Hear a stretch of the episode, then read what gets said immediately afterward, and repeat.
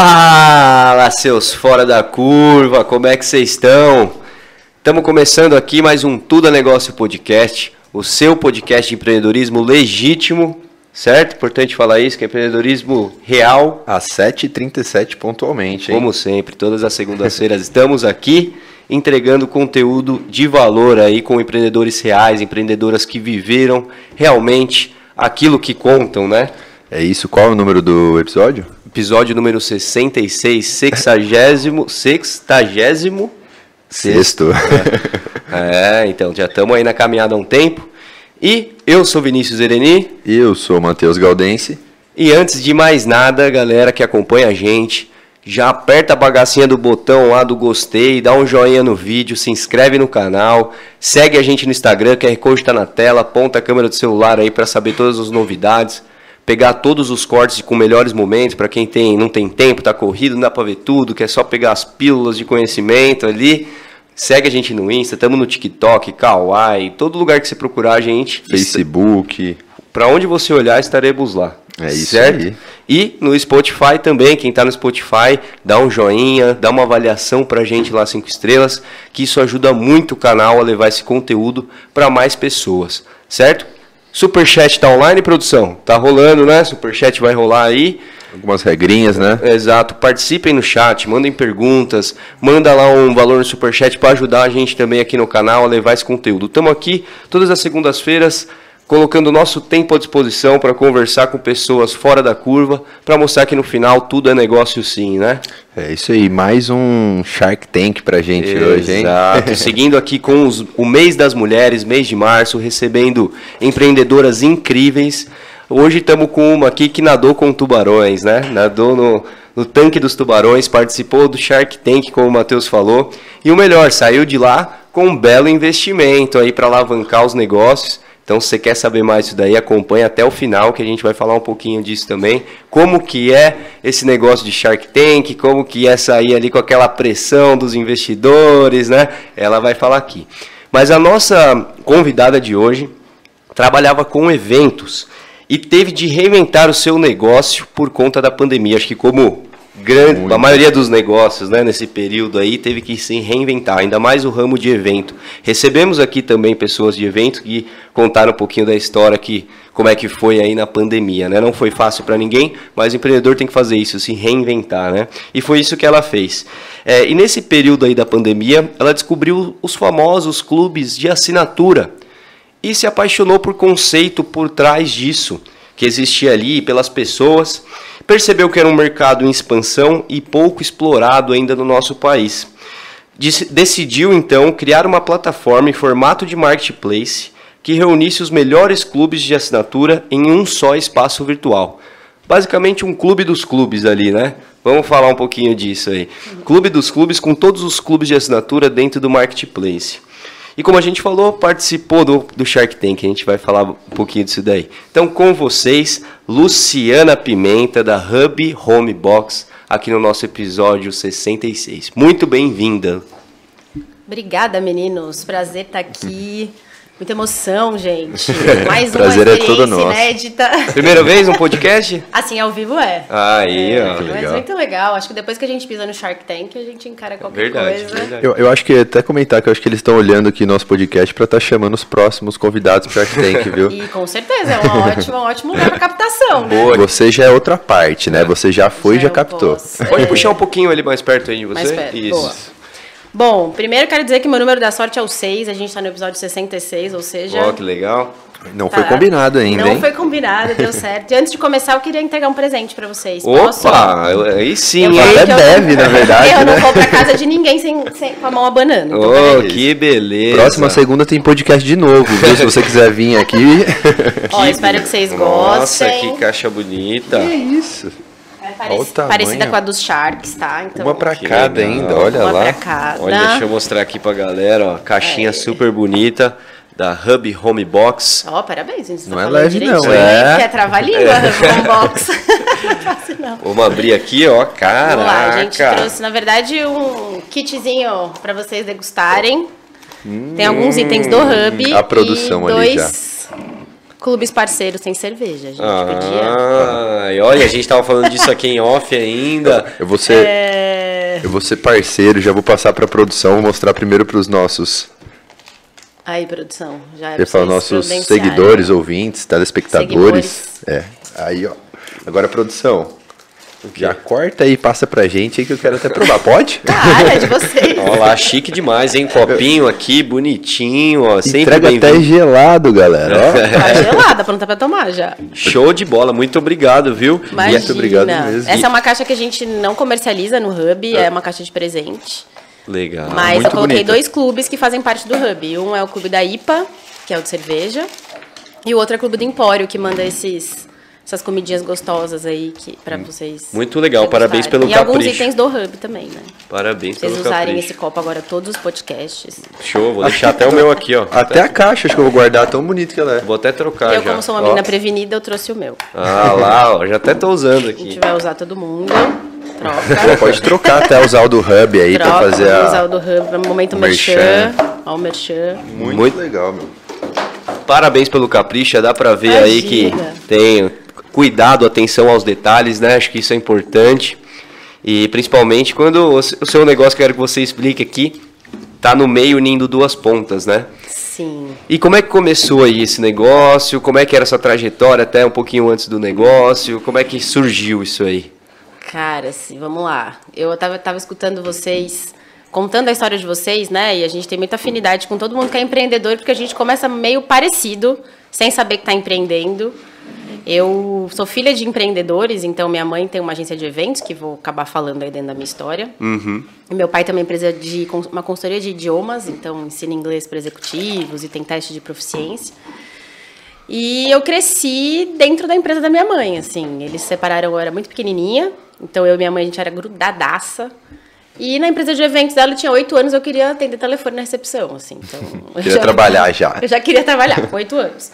E é óbvio que ela só deixava eu atender telefone, porque não tinha outra coisa que eu pudesse fazer, né? E todos os eventos que ela fazia, eu ficava olhando, eu queria entender como funcionava.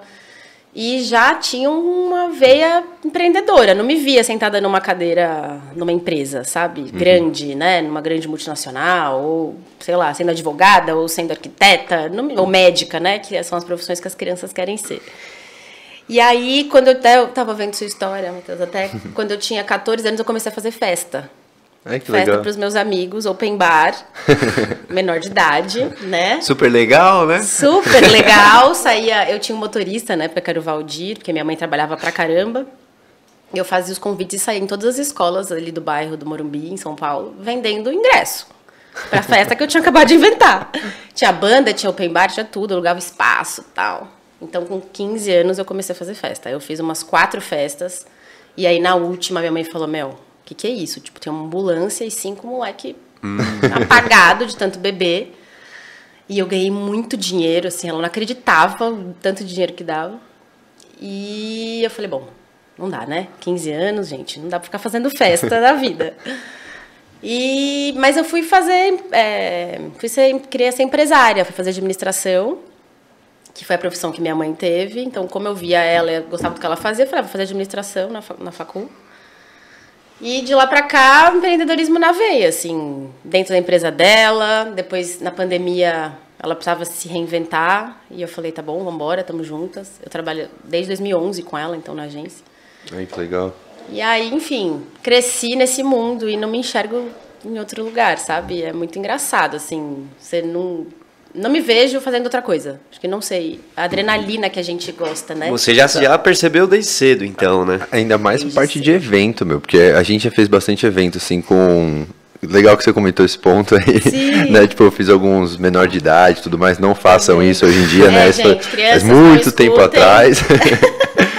e a gente fez bastante, acho que mais de 100 eventos com a Cato também, né? Sim. E é uma correria, meu. É uma pauleira assim, não é todo mundo que aguenta, vamos dizer assim, ou até mesmo gosta, porque eu acredito que tem que gostar. Porque é bem desgastante, vamos dizer assim, parte de evento, é, Sim, né, é. aquele, aquela energia, tem que Sim. ser tudo bem preparado.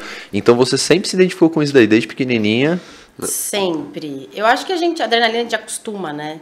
A hora que baixa a adrenalina, você fala, opa, eu quero de novo, né? É igual endorfina, eu acho. A gente, Aham. Na hora que a gente experimenta, a gente não quer parar. Mas eu acho que tem um lance de você ver acontecer, sabe?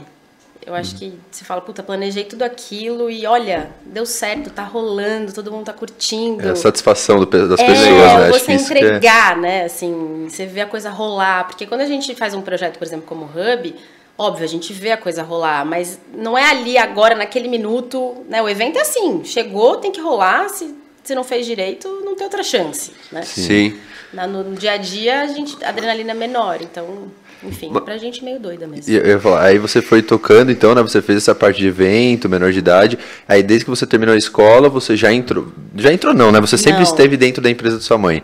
Mas conta isso daí porque é engraçado, porque muitos É. casos assim que a gente ouve é um pouco oposto. Tem uma amiga, uma amiga assim que, meu, cresceu numa academia, ela não quer saber da academia. Entendeu? Tipo assim, Sim. sabe? Acho que você já ouviu bastante pessoas falarem É. disso daí, né? Do- Pai, mãe, médico, Deus me livre de ser médico. Exato. né? Exato. E por que, que você acha que foi diferente com você, assim? Como você se encontrou tanto, assim? É de gostar mesmo? Sua mãe incentivou? Dava algum, algum incentivo a mais pra você estar lá nesse caminho? É, cara, não sei dizer o porquê, assim, exatamente. Mas eu acho que minha mãe sempre confiou em mim, sabe? Ela dava. Dava soltava rédea, ela deixava eu Uhum. cuidar das coisas. Eu acho que a gente pega ranço quando você quer fazer um negócio e ninguém deixa, né? Aham. Então, assim, não, você é muito nova pra isso, não faça. Minha Eu mãe não, ela sempre me incentivou a participar, a estar com ela, a escutar, a aprender, né? Uhum. Então, por exemplo, a gente fez, ela fez um evento num navio, um cruzeiro para 1.500 cabeleireiros. Era na época da Lovel, que é uma empresa de cabelo, de produto para cabelo. E, cara, ela me levou, eu tinha, sei lá, 16 anos. E eu era staff do evento, Aham. camiseta, Trabalhando, não? trabalhando real, igual todos os outros. Não tinha assim. essa que era filha, né? Não Você tinha tava lá essa pra... que era filha, exatamente. Era perrengue igual, não dormia, acordava 5 horas da manhã, não almoçava, não assim, o perrengue que toda a galera da produção passava, Você tava eu lá. tava né? lá. Dava comida de rabo na galera, eu tava junto. Uhum. Então, acho que isso era legal. Isso me dava autonomia mesmo, né? Perfeito. Porque quando você tá muito ali na, Acho que o embaixo da certinho asa, esse daí, sim. embaixo da asa. Sim. E eu nunca quis isso. Era um medo que eu tinha muito grande de entrar como a filha da dona e todo mundo ter que me respeitar porque eu era filha da dona. Sim. Eu nunca quis isso. Que não é certo, né? No ponto de vista também. Não, eu queria que fosse pelo meu mérito mesmo. Sim. Tanto que quando eu saí da facu, eu não fui direto pra lá. Eu falei, eu preciso quebrar a cara em outros lugares pra de- pra me formar mesmo, né? Porque a gente acha que sabe tudo, né? Sim. Quando sai da escola, vai entrar na faculdade. É, E aí eu trabalhei em outras duas empresas antes de ir pra agência, assim. entendi. E aí você entrou em- na agência e ficou um bom tempo. Eu entrei, na, na verdade, assim, quando eu saí da faculdade, eu tava fazendo estágio, né? Tem Aham. aquela fase da faculdade que você tem que fazer estágio. E eu falei, meu, com o que, que eu vou trabalhar, né? Porque assim, puta, eu vou trabalhar com eventos? Onde é que eu vou arrumar um emprego em eventos? Naquela época não tinha esse boom de agência, né? E eu fazia administração na GV, que é uma faculdade super tradicional de São Paulo. Sim. Então, meus amigos todos ou iam trabalhar em, em banco de investimento, ou em banco, ou em multinacional. E eu gostava de fazer festa com a minha mãe, né? Falei, meu Deus do céu, patinho feio aqui da faculdade. E aí eu tinha um, comecei a prestar processo seletivo em multinacional para área financeira, porque Aham. eu sempre me dei bem com matemática, sempre gostei. E aí falei, bom, é esse o meu caminho, né? Porque fiz GV e tal. E aí fui para processo seletivo da Globo, da TV Globo, para uma vaga na área financeira. E aí, cara, vai passando as fases, vai passando as fases. E no final das contas, eles me ofereceram duas vagas, nada a ver com financeiro. Uma era na área de eventos, Aham. que eu nem sabia que existia dentro da Globo uma área de eventos. Eu já Deve existir a área de tudo na Globo, De né? tudo, de tudo. E a outra era para trabalhar com negócios internacionais, que a Globo cresceu muito nos últimos anos, que é a venda de novela. Então, por exemplo, Caminho das Índias já está em 18 países. Eu vi né? isso. Eles, Eles- traduzem e passam pro- sai vendendo a novela para o Brasil. É igual a mexicana inteiro. faz sucesso, fazia, pelo menos aqui, né? Exatamente. Naquela época, 2010, isso era muito pequenininho, estava começando a crescer. E aí eu falei, ah, não, eu quero ir para a área de eventos, né? Que era o que eu gostava. O que, que eram os eventos? Era evento de lançamento de novela. Então, Aham. toda novela que eles lançam tem um mega evento com todo o elenco que é para imprensa. Então, eles apresentam a novela para imprensa. Porque a imprensa é quem fala bem ou mal da novela. Aham. né? Tipo um coquetel, assim, de, de lançamento. É um mega evento. Então, assim, eu fiz a de Passione, que era uma novela grandona, Eu que era lembro. na Itália. A gente fez um campo de girassóis dentro do espaço do buffet para remeter aos girassóis da Toscana, na Itália. Aham. Assim, era um mega evento. E, e aí eu trabalhei um ano nessa área E era meio Rio-São Paulo, porque a Globo Forte é no Projac, Rio, né? É, o Projac. E aí, a hora que acabou meu estágio, eles queriam que eu pegasse uma DP na facul pra eu ficar mais um ano. Eu falei, cara, Mais barato, né? pegar, nem a pau. e eu era mó CDF, eu não pegava DP nunca. Eu falei, vou manchar meu currículo com uma DP, não vou pegar. E aí saí. E aí fui querer trabalhar com, meu, com minha segunda paixão, que é esporte. Porque eu sempre joguei futebol, eu era boleira. Sério, que Legal. legal. Sério, boleiraça, assim. Sou, não sei se pode falar. Ó, lá, aí, produção já fez a produção. função. da onde que veio isso? Do Hub Handball. Ah, lógico, eu não vi que você tava perguntando pra mim. Ela, ela Ó, é tá rápida, você viu? Cheiroso, cheiroso. Enfim, e aí eu sempre fui, joguei futebol, eu queria trabalhar com futebol. Falei, bom, esse evento deu certo, mas saí, agora eu vou trabalhar com, quero trabalhar com futebol. E aí fui trabalhar numa empresa que na verdade não era de futebol, era de automobilismo, mas era dentro do, Do esporte também, né? é. E foi a pior experiência da minha vida, assim. Foi péssimo. E aí, até fazendo um paralelo com o lance da, da mulher empreendedora, né? Aham. Cara, automobilismo é um mercado absolutamente masculino. Então, assim, eu era muito calada, né? Assim, as mulheres não... Agora acho que tá melhorando, né? Como até no futebol, antigamente a gente não tinha mulher que jogava bola, nem que falava sobre futebol. Mas eu não tinha espaço, eu não tinha voz nenhuma. E aí aquilo começou a me incomodar, porque, de novo, né? Quem é empreendedor é inquieto. Eu tinha dor de dono, eu vi um monte de coisa acontecer e falava, gente, isso aqui tá errado, faz diferente, vamos, Aham. vamos mudar. E eh, os caras não me davam espaço. Falei, não vou ficar aqui, engolindo sapo. Aí eu fui pra Infoco, que é a agência da minha mãe. Entendi. Mas fui como, meu, assistente do, do assistente pra começar de baixo. E até, enfim, 12 anos depois. Caraca, é tempo da também, hora, né? meu. E o legal é que essa, essa relação aí deu certo pra, pra durar, né? Ter- da, trabalhar em família, né? Esse é um ponto importante aí que não, não- muitas vezes não é fácil, como qualquer outro sócio, qualquer outro é, parceiro de trabalho, né? Mas é, é interessante ver histórias que foram positivas, né? Também. Olha, não é fácil, assim. É, é todo dia você tem um desafio, né? Porque ao mesmo tempo que eu não quero que ninguém enxergue ela como minha mãe, eu também não posso tomar esse lugar. Sim. Né? E ela também não comigo. Aham. Né? Então, tipo, ah, não vou dar. Não vou puxar a orelha porque é minha filha. Ou eu, assim, chamar ela de mãe numa reunião. Sim. Tipo, coisas que não dá pra fazer. Mas não é, não é nem fácil nem difícil. Eu acho que a gente aprende. Aham. E você tem que aprender a lidar também. Eu só tô comentando disso que eu acho muito interessante, porque você tem que aprender a lidar com o ambiente, porque todo mundo já fala, ah, conseguiu isso porque é filha do dono, é primo do dono, é amigo. Então você tem que realmente trabalhar mais, vamos dizer assim, para aquele resultado, né, seja realmente mérito seu, do seu esforço, né? É, eu acho que você tem que ganhar o respeito, de Exato. Uhum. fato, das pessoas em cima do seu trabalho, né? Até a gente brinca hoje em dia lá que tem Deus e tem Jesus, né? E eu sou Jesus e ela é Deus. Aham. Então, quando eu ainda trabalho um pouco com ela, mas as pessoas elas confiar, aprenderam a confiar tanto em mim que tinha um monte de assunto que nem subia. Parava em Jesus, Jesus resolvia, Deus nem ficava sabendo. Entendi. né? Então você tem que conquistar mesmo o respeito das Aham. pessoas e conquistar, meu, mostrando que você tá ali junto com elas, né? Show e de não bola. só dando ordem ou querendo dedurar ou enfim. Show Tava ali lado a lado, no perrengue, nos maiores perrengues. Nossa, cada perrengue que a gente já É, e isso também a gente está chegando agora da parte do, do home box, é, hub home box, e isso também te dá uma casca, né? Muito forte trabalhar, é, por mais que o negócio ali não, não era 100% seu, vamos dizer assim, né? Sim. Mas você com certeza viu todos os perrengues do empreendedorismo ali assistindo de camarote, né? Então acho que isso te deu uma casca muito forte para você chegar no seu negócio também, né? Não, assim, surreal. A Infoco foi uma escola, sei lá, não, não, não consigo nem dizer, assim, porque eu passei por tantas áreas dentro da Infoco que me possibilitou, sem dúvida, montar um negócio meu, né? Uhum. Porque, assim, você tem que saber um pouco de tudo, do jurídico, do contábil, Marketing. do RH, de marketing, de TI. finanças, de TI. Comercialzão ali. Comercial, é, você acaba.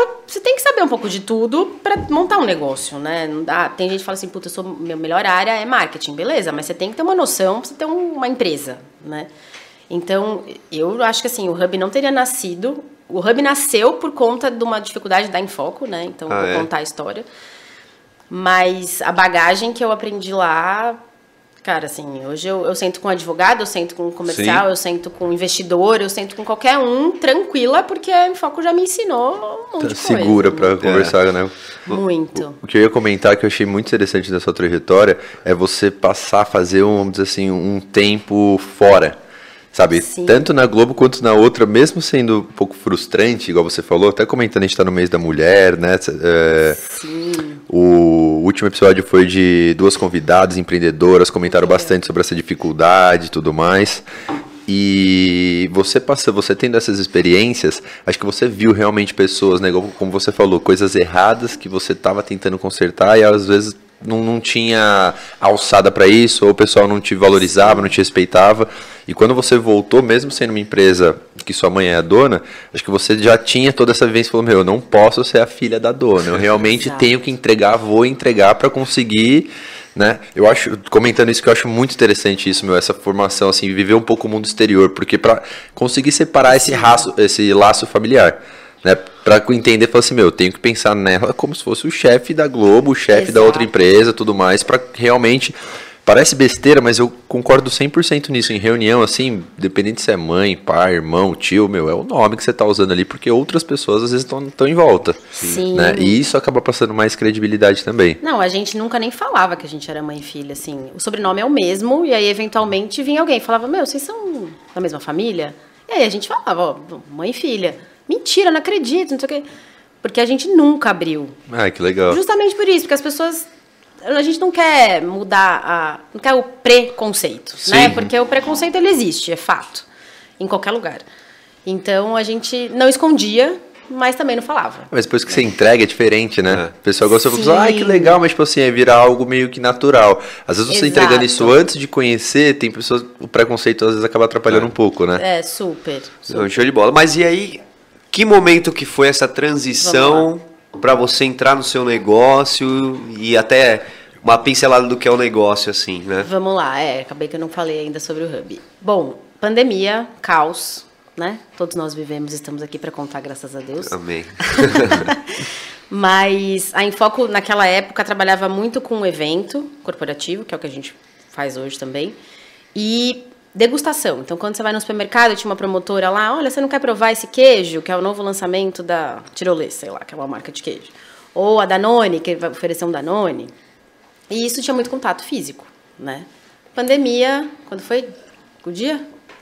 20, 20 Março de março de 2020. É, 20 de março de 2020. por aí. Por É, aí. eu falou Meados. março de 2020, Foi né? é, agora eu não lembro a data, porque era tão fresco, mas agora eu esqueci. Enfim, fechamos tudo, todos os nossos clientes pausaram todos os jobs. Sim, 100% do faturamento da empresa. 100%. Literalmente. E é... E eu tinha um bebê de oito meses em casa, eu tenho dois filhos. Um atualmente de sete, outro vai fazer quatro. E aí, eu e minha mãe, a gente vivia da empresa, né? E a gente falou, meu, ferrou, né? O que a gente vai fazer da nossa vida agora? A gente não sabia fazer outra coisa. A Infoco era a nossa vida, né? E aí minha mãe olhou pra minha cara e falou, cara, eu não sei o que fazer. E foi louco, porque foi a primeira vez que eu vi a minha mãe, cara, Já- abalada. Eu imaginar isso, imagina, né? Ela que é a dona da empresa, já tem. Desde que você nasceu, tava lá, falou isso daí. Imagina, eu, ok, tinha ali alguns anos com ela, mas imagina, é, o filho dela, porque querendo ou não, a nossa empresa é o nosso filho, Aham. né? Ela, cara, meu filho vai morrer.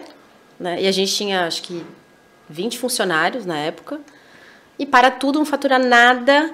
Tinha um ou outro faturamento, assim, que os clientes começaram a inventar, ah, quero fazer um negócio online, mas não se comparava com o faturamento que a gente tinha. E ela falou, não sei o que fazer. Eu falei, eu também não sei. E a gente tinha feito um pacto, que ela ia tocar em foco e eu ia ficar com as crianças, porque eu tinha um de três e meio e um bebê de oito meses, né? Eu não tinha ninguém para cuidar das crianças. Eu falei, meu, como é que eu vou trabalhar com dois bebês dentro de casa? Deu, sei lá, 15 dias ela olhou para mim e falou, não dou dando conta, preciso de ajuda, não sei o que fazer e me ajuda a pensar. Eu falei, fica tranquila, eu sempre, eu e minha mãe, a gente sempre foi muito positiva, assim. Cara, as coisas vão dar certo. Como? Sei lá, o cara lá de cima gosta da gente, a gente bota fé Energia nele. positiva é tudo, sou assim Tudo, também. pensamento positivo sempre. Eu falei, mãe, relaxa, a gente vai achar um caminho. As coisas vão dar certo. E aí, sei lá, se é Deus, se é o universo, se é a energia positiva. Eu resolvi que eu ia assinar uma caixinha para minha casa de frutas, verduras e legumes, né? Porque eu não queria mais ir no supermercado com as crianças, aquele medo horroroso, tem que lavar Sim. tudo, né, e tal. Caos instaurado, Nossa, né? verdade. Caos instaurado, tinha que lavar tudo, álcool, máscara. Sim. Parecia que a gente ia pra guerra, né, quando ia no supermercado. E aí eu falei, ah, vou assinar uma caixinha, vai chegar tudo aqui, beleza, mais seguro. Quando chegou a primeira caixa, assim, a hora que eu olhei a caixa, eu falei, caraca, é aqui. A degustação que eu fazia no supermercado, eu vou fazer dentro dessas caixas. Então, o queijo da tirolesa, que era o lançamento, eu vou enfiar dentro dessa caixa. Aham. O danoninho, eu vou colocar dentro dessa caixa. E eu vou chegar na casa do consumidor, o cliente tá, tá com dinheiro, porque o cliente tinha verba, ele não sabia o que fazer com o dinheiro. Eu vou colocar nessa caixa. Agora, meu, quantos. O que, que é isso, né? Que mundo é esse que eu tô falando? Eu não sabia nada. E aí eu fui descobrir os clubes de assinatura Legal. que eram essas caixinhas. E vi que tinha de milhões de coisas. Tinha de maquiagem, tinha de livro, tinha de vinho, tinha de orgânico, tinha de um universo gigantesco, praticamente desconhecido. E aí eu peguei todos os meus clientes, os projetos que a gente já tinha meio aprovados, e comecei a procurar clube de assinatura que tivesse a ver com eles. Então, por exemplo, na época a gente tinha um sabonete da Protex, da Colgate, que ia lançar e era distribuição de amostra. Aí eu peguei a Glambox, que é o maior clube de assinatura de beleza hoje do Brasil, e fiz uma parceria. Falei, Colgate, você não quer colocar dentro da Glambox? Para Glambox é bom, porque seu produto vai chegar para assinante dela, e para você, Colgate, é bom que você vai estar Divulgando, impactando 30 mil pessoas né, com o mesmo investimento. Colgate fechou, Danone fechou, é, a, a Sandisk, que era de HD externo, pendrive, Gigante fechou, também. gigante. Aí a gente fechou tipo quatro, cinco projetos assim. Nossa, que Não, e- sacada então assim, nesse ponto ainda, o seu negócio era. Ainda não era necessariamente. Não, o né? Hub não tinha nascido É, ainda. Isso era. Você estava montando caixas personalizadas para comercializar. Exatamente, estava usando os clubes de assinatura para divulgar os produtos dos clientes da Infoco. É, pra Era continuar isso. girando em foco, vamos dizer assim, Pra continuar né? gerando a Infoco, pra Infoco não morrer. Não, e Entendi. tipo assim, imagina pro pessoal da outra ponta, assim, no momento que você não podia fazer nada, não podia sair de casa, delivery tava começando Exato. a bombar, ela já veio com uma solução, ó, o seu produto vai chegar nos clientes, não vai estar ali no mercado, mas vai chegar na casa de cada cliente. Exatamente. Foi essa a, a- Essa sacada. deles assim também, tipo, todo mundo adorou, pelo que eu tô Todo entendendo. mundo adorou e era muito nichado, isso era ótimo, né? Porque quando você tá no supermercado, passa a senhorinha e pega o Protex facial que ela não vai usar. Aham. Passa uma criança e quer o negócio. No clube de assinatura era nichado. Eu peguei um clube de assinatura de maquiagem, cara, todo mundo que recebe aquela caixa vai usar o Protex facial. Então, os clientes também amavam. E o clube de assinatura nunca tinha visto aquilo. Os grandes até já, já tinham feito. Mas os menores falavam assim, gente, isso aqui é incrível, eu tenho um produto da Danone na minha caixa. É, porque normalmente pros pequenos Eles tem que têm que pagar, comprar, né? Exatamente. comprar. Mas nesse primeiro momento, onde que entrava a receita da Infoco nesse momento? Não tinha. Era intermediação. Ah, entendi. A gente cobrava por ter feito a ponte. Aham. Né? E administrar. Puta, chegaram as caixas, as 30 mil caixas na casa das pessoas, tinha foto, tinha folheto dentro da caixa com o depoimento do cliente daquele produto. Entendi. Então a gente inventava um pacote de serviço Entendi. associado a essa parceria ali. Perfeito. E aí, como que nasceu o Hub? Porque os clubes de assinatura, os pequenos, começaram a me procurar toda hora. Luciana, cara, não tem outra ação dessa? Você faz site? Você não faz consultoria de marketing? Eu queria melhorar meu Instagram. A sua agência não faz isso? E aí eu comecei a virar consultora de clube de assinatura. Entendi. E eu me apaixonei pelas pessoas e pelos clubes, porque tinha um monte de empreendedor raiz mesmo, aquele cara, meu, que, que se esfola, que vai atrás do produto, que monta a caixa, que vai no correio, que nananã Que gasta a sola do sapato, né? que gasta a sola do sapato. E eu falava, meu Deus do céu, eu quero ajudar esses caras, o que, que eu vou fazer? E aí eu comecei a pesquisar o mundo do clube de assinatura. Eu fui entender o mercado, o que, que era aquilo, quantos clubes existiam. É, tinha fora do Brasil, não tinha? Como é que funcionava essa, essa parte da economia, né, querendo ou não? E aí eu vi que fora do Brasil era um negócio surreal, né? Estados Unidos, assim, é um mercado 10 vezes maior que o nosso. Tem clube de assinatura de tudo que vocês possam sonhar. Assim, putz, eu queria um clube de assinatura de, sei lá, garrafa d'água. Tem. Aham. E eu comecei a ver tudo que tinha de interessante nesse mercado lá e descobri um negócio muito parecido com o Hub, que era um marketplace de clube de assinatura. E aí eu falei, bom, o marketplace é legal, porque eu ajudo o cara que vende, né, que é o empreendedor raiz que quer vender, e ao mesmo tempo para o consumidor eu apresento os clubes, porque eu tinha muita dificuldade de achar os clubes. Perfeito. Quando eu queria procurar algum clube, eu não achava, o Google me mostrava sempre os mesmos. Sim, e foi o que você falou agora. Você começou a comentar, ah, tem de beleza, tinha... Pra Você mim, pra mim eu só tenho na cabeça aqui falando agora. O Wine, né? Que é de É, vinho. Exato. É, tem também o de livros, né? Tem o Que é a tag livros É. ou leiturinha, que é infantil, que Exato, todo mundo conhece. Assino leiturinha. Assina, é isso. Vou E, assinar pela Hub. e o modelo de recorrência mais antigo que eu acho que tem que é jornal, né? Jornal e revista, É. é. que todo mundo conhece. E os streaming que Sim. bombaram também na pandemia, né? Que é a Spotify, Netflix, enfim. Uhum. Mas no Hub, por exemplo, tem 90 clubes. Tem de coxinha a calcinha, literalmente. Caraca. Então tem de, putz, de produto de beleza, tem de atividade para criança, tem vários legais, tem de robótica, tem de maker, tem de caixinha para pet, então Que snack, legal. não sei o que pro seu cachorro, tem coisa para casa. Puta, sim, uma infinidade. Mas- Só que você não acha. Se você procurar no Google, você vai achar os caras que têm dinheiro. Só os patrocinados. Ah, os grandes, né? Os grandes players. E a sacada Exato. é essa, né? Porque, tipo assim, é isso que eu ia falar, sempre específico. Você quer, você quer assinar o de vinho, você tem que entrar no site deles. E, pô, você vai querer assinar três. Numa noite, você já, tipo, puta, até entrar no site de um, ir até o final ali, no outro, até o final, botar o cartão tudo mais. Exatamente. Foi essa. É essa sacada. É, na verdade, duas coisas. Uma é a vitrine mesmo. Então, assim, você quer um de vinho, puta, você entra lá na categoria vinho, eu vou te apresentar todos que eu tenho, você compara. Preço, Ah, comentário, legal. qualidade, Produto, tudo, produto. É uma vitrine mesmo. É um lugar Uhum. onde você consegue conhecer vários clubes. E o segundo é fazer a gestão. Porque hoje, se você assinar quatro clubes diferentes, vamos supor que você mudou de endereço. Putz, você tem que entrar em quatro Site, sites Sim. para mudar seu endereço. Cartão de crédito, por exemplo, que clona, rouba, perde toda hora.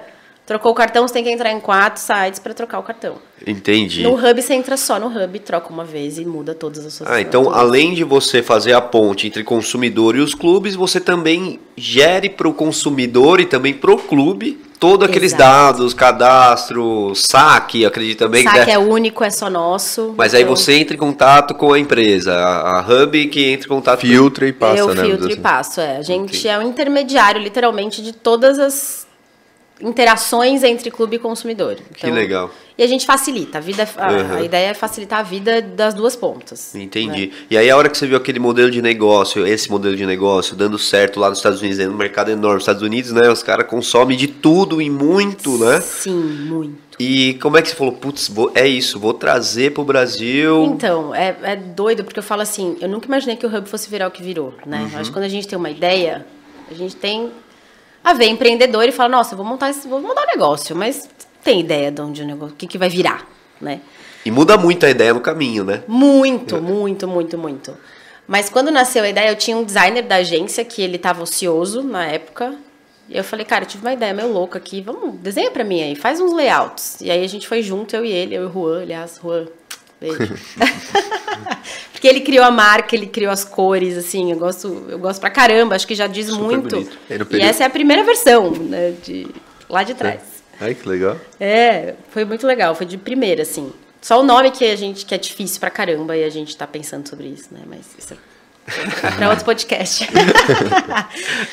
Mas aí eu falei, Rua, vamos fazendo, vamos layoutar e vamos jogando ideia no computador e vai montando. E aí na época eu liguei pro meu pai e falei, pai, eu preciso de um desenvolvedor. E meu pai, pra que você quer um desenvolvedor, Luciana? Tipo, hum, auge da pandemia, você tá inventando? Eu falei, não, eu inventei um negócio e eu queria alguém para saber quanto custa para fazer, porque eu não tinha ideia, assim. Eu falei, gente, de onde eu vou tirar? Não tinha dinheiro algum. Mas eu falei, cara, eu tenho uma ideia, eu quero. E eu, naquela época, eu tinha o estalo que isso era um negócio que ia crescer muito, por conta justamente da pandemia. Perfeito. Então eu queria ser rápida. Que queria- foi uma dor sua também, né? De ir no mercado e queria as coisas entregues em casa. Total. Eu falei, cara, eu preciso ser rápida, porque alguém vai inventar esse negócio antes de mim, se eu não botar para rodar. E aí foi muito legal, que foi meu sócio, quando surgiu, eu, meu sócio é o Bruno, que é o nosso CTO, que é o cara que fez o Hub virar um site, né? E aí meu pai falou, meu, lembra do Bruno? Bruno Barache? Eu falei, puta, lembro. Bruno Barache vai fazer isso pra você com certeza. Era um amigo do meu pai, de TI.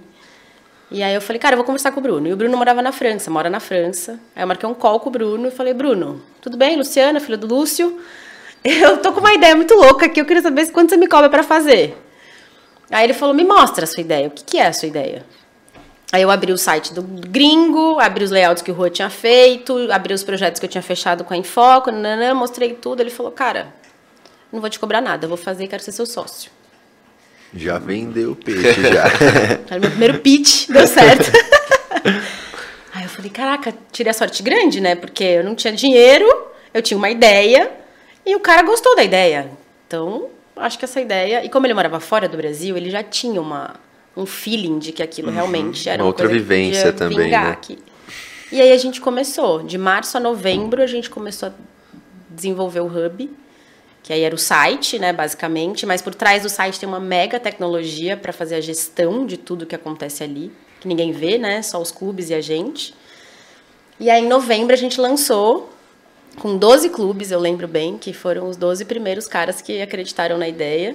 E tem clube até hoje com a gente, dos 12.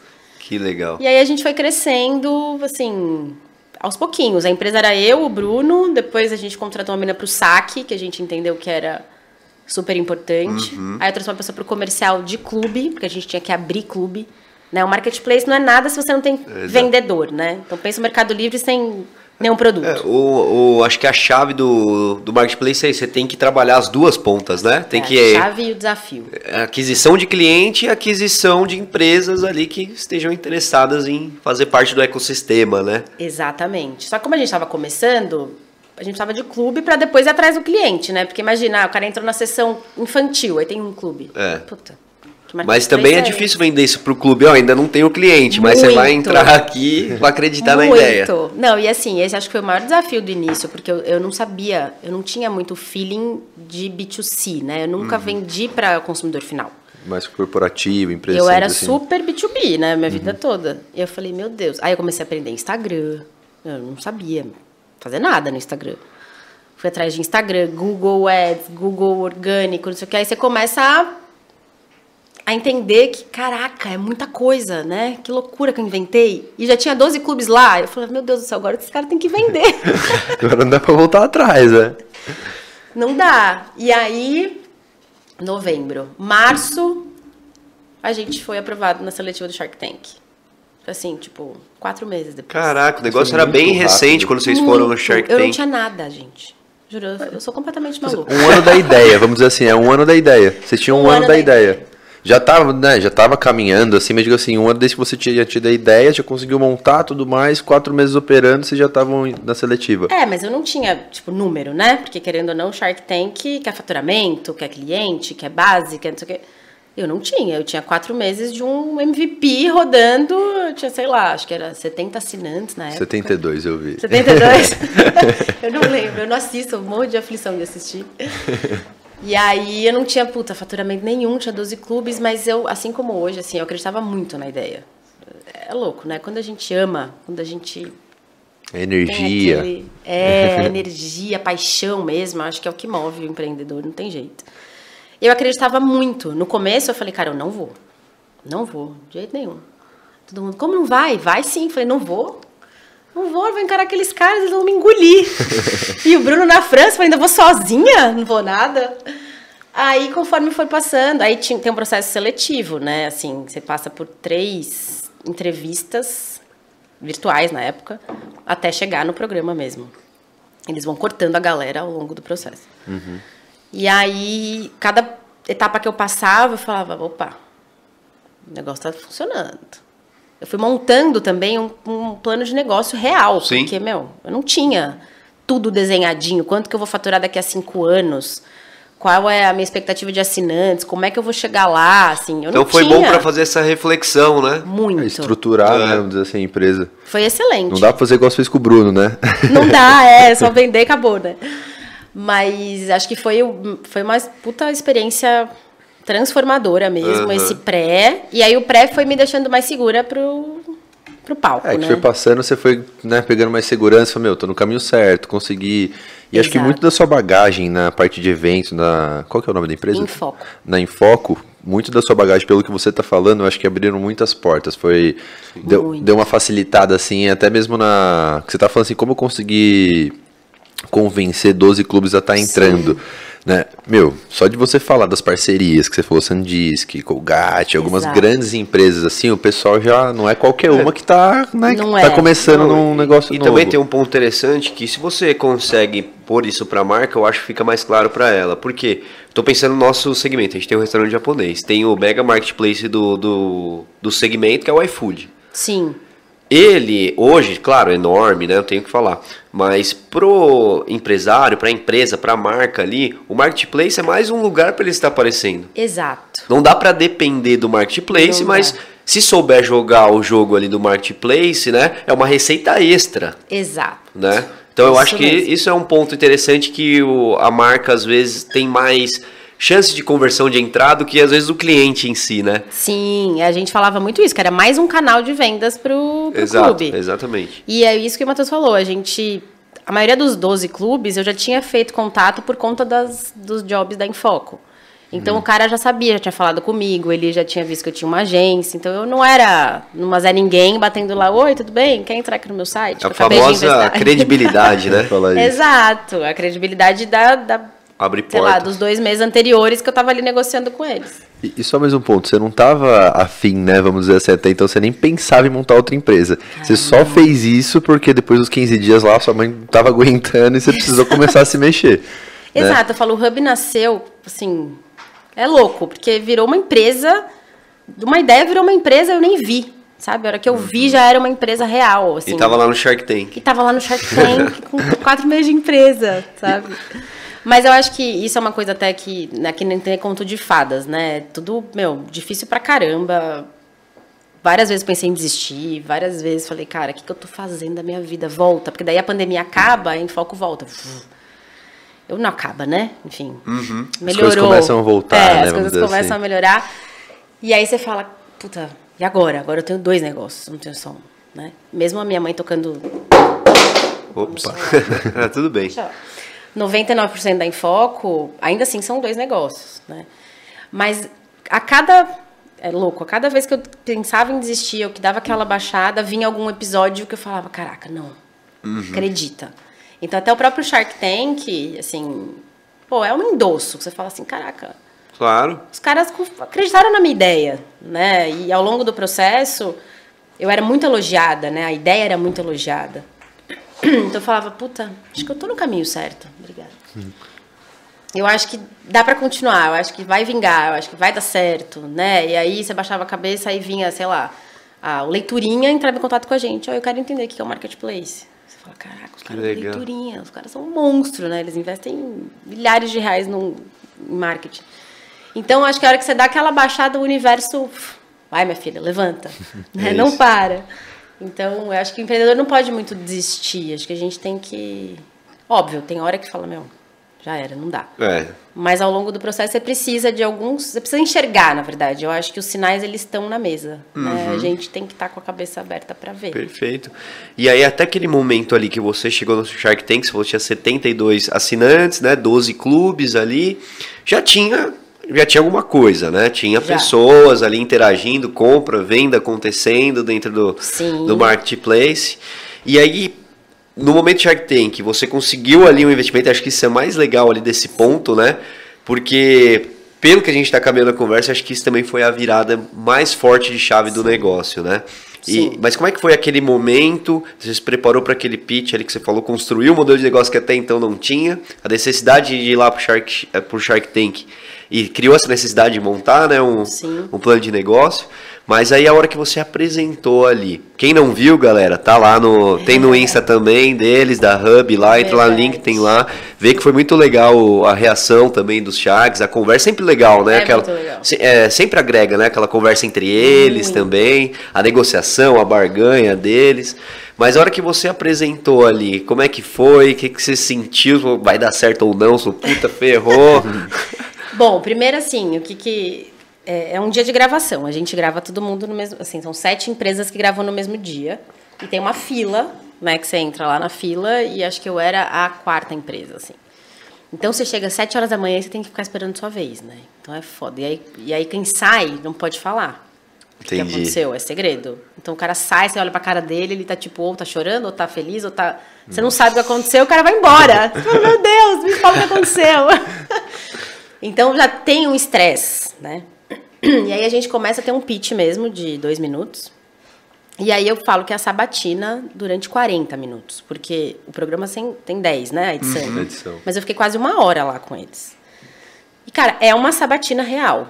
Assim, perguntam tudo que vocês possam imaginar. Cada Da onde surgiu a ideia, por quê, como, com quem que você tá, da onde, o que, que você tá fazendo, qual é, a sua, qual é a sua meta, enfim. Tudo, revira o negócio de cabeça para baixo. Puxa capivara total ali. Total, total, total. E o que eu brinco, assim, que é o mais estressante é porque você não tem. Por exemplo, o Caíto faz uma pergunta, dali 30 segundos, o Apolinário faz outra, e eles começam a. Eles debaterem. Eles debater, você não sabe se você responde, se você não responde, se você já respondeu, assim. Você tá no meio da resposta, o outro entra e fala, não, mas peraí, pega esse ponto, eu quero outra resposta. Cara, você fica assim, ó, parece aquelas barata tonta Sei. mesmo, sabe? Pra onde eu olho. Você Literalmente o tanque dos tubarões, né? Não, literalmente, assim, você sai, eu saio tipo, morri. Acabou minha energia toda, só amanhã. Mas você tem que, assim, eu acho de verdade, até já falei isso para algumas pessoas que vão pro Shark Tank e me procuram, né? Meu, conversa comigo, porque eu passei e eu vou lá. Falo, cara, os caras investem em você. Eles gostam da ideia, eles, óbvio, validam se aquela ideia faz sentido, mas eles investem no empreendedor, no cara que está ali vendendo. Então, se você tá seguro, se você tem boas respostas, se você conhece do seu negócio e se você mantém a pose ali, meu, a chance de dar certo é grande. O que não dá para falar besteira. Né? Sim. Então, assim, cara, não sabe, fala que não sabe. Não mente. Né? E isso foi uma coisa que eu fui assim. Eu não, eu não tinha número. Então, o que, que eu ia mentir? Eu não tinha nada pra, nem para mentir. Né? Eu falava, ó, gente, eu tenho quatro meses de empresa. Uhum. Eu faturo isso mesmo, porque eu acabei de montar. Então, mas eu acho que. E o mais afli- aflitivo, sei lá, é que eles vão desistindo, né? Nossa, é, eu ia falar isso. Então você tá lá, puta, defendendo. Pensa que você tá numa guerra ali, toda baleada já, e aí de repente, pufa, morre seu. Seu melhor amigo. É. Aí, pufa, morre o outro. Você fala, meu Deus do céu, vou sair daqui sem nada. Mas um ponto parênteses nisso, a- a- o ponto positivo, com o meio cheio, é que você não tem nada a perder, né? Não tinha nada a perder. Ou, na verdade, só de lá já estava ganhando, você já tinha estruturado o seu negócio. Eu o fui muito, bastante, né? muito com essa visão de não tenho nada a perder. O máximo que eu vou conseguir, que vai ser bom, vai ser visibilidade, que era o que eu precisava, né? Minha marca ninguém conhecia. E aí vai desistindo um, vai desistindo dois, vai desistindo três, você fala, caraca. E aí o Caíto, Caíto, adoro ele. Foi super querido, assim, eles muito carinhosos, sabe? Quando eles veem, acho que você realmente tá ali, que você tem uma ideia, que você acredita, eles, óbvio, são, né, dá uma, mostra só a parte, tã, tã, tã, Sim, parte exato. tensa. Mas tem muito acolhimento, eles são muito legais. O Caíto falava, cara, eu gostei muito de você, me ajuda a investir em você. Tipo, fala outra coisa que eu invisto. Então, vai, vai dando um quentinho no coração, que você fala, puta, mesmo que eu saia sem o cheque, valeu, né? Valeu os caras entendendo minha ideia, valeu os caras falando que eu fui bem na apresentação. Sim. E, tal. e aí, no fim, a Carol resolve investir, né? Os 45 do segundo tempo, quase matando o coração. E ela ainda fez jogo duro, porque ela faz a proposta e eu faço uma réplica, ela ainda faz uma tréplica. Eu falo, oh meu Deus do céu, mulher difícil. Aí eu fui falar com o meu sócio, que ele tava lá né, na televi no, no vídeo, pude compartilhar com ele, aí, vamos, não vamos, não sei o quê. E aí a gente fechou com ela e, de fato, assim, é a grande virada porque é quando eu entendo que a minha ideia é uma startup, né? Eu acho que é uma empresa de tecnologia no final do dia, assim. Aham. E a gente se enxerga como startup, se posiciona como startup e começa a andar no meio das startups. Né? E aí você vê que o negócio é muito diferente. Porque startup, cara, assim você pode decolar ou você pode morrer no dia seguinte. Né? Então. É Sempre investindo que- no crescimento, né? Investindo, investindo, investindo, Sempre. investindo. É, e tecnologia é um negócio que muda muito rápido, né? Então, assim, hoje a gente tem dois grandes ativos, é o que eu falo, pô, Uber aí, quantos milhões de prejuízo que já não deram nos últimos anos, né? Mas os caras têm uma marca forte, os caras têm um monte de cliente. E ainda tem rodada de investimento rolando, gente entrando. Entrando, então assim, faz a roda girar, né? Uhum. Mas é muito louco, eu como empresária ali, vendo a empresa da minha mãe, não existe isso, tem que dar lucro. Exato. Pra você pagar os salários e o balanço tem que fechar no azul, né? E startup não é assim que funciona. Exato. Né? Você pode dar prejuízo 20 anos, tem um cara botando dinheiro ali porque você tem mailing, porque você tem base, porque você tem tecnologia. Exato. Então é diferente. Eu ia falar, você tem alguém bom por trás. Eu Sim. assisto muito Shark Tank, meu, e é isso que você falou. Eu já vi. Tava, a gente tava até comentando aqui antes, né? Eu vi recentemente o seu também. E eu tava fazendo conta, 72, né? Acho que eram 72 clientes Sim. no começo. Eu falei pro menino, falei, meu, se for ver o faturamento, chutei o ticket médio assim, falei, cara, não era nada. E o aporte que vocês tiveram, eu fui totalmente em você, na ideia, no, no, no projeto. Porque a gente, a gente tem um restaurante faz oito anos, que você passou aqui, né? Legal.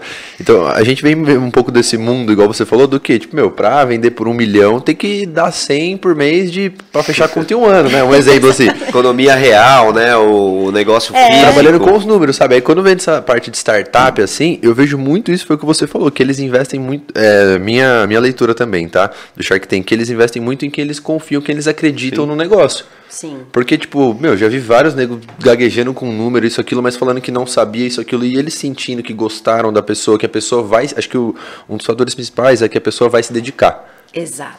Você, tipo, até você falando, meu, é, a Hub, Hub, minha mãe toca lá 99%, então acho que esse fator, assim, tipo, você vai estar lá, você, sabe, tá Sim. com unhas e dentes, acho que isso que... É o sangue nos olhos pra fazer o negócio. Porque exato. assim, tudo bem, a Carol colocou dinheiro, é minha sócia, mas assim, ela tem 30, eu tenho 70, né?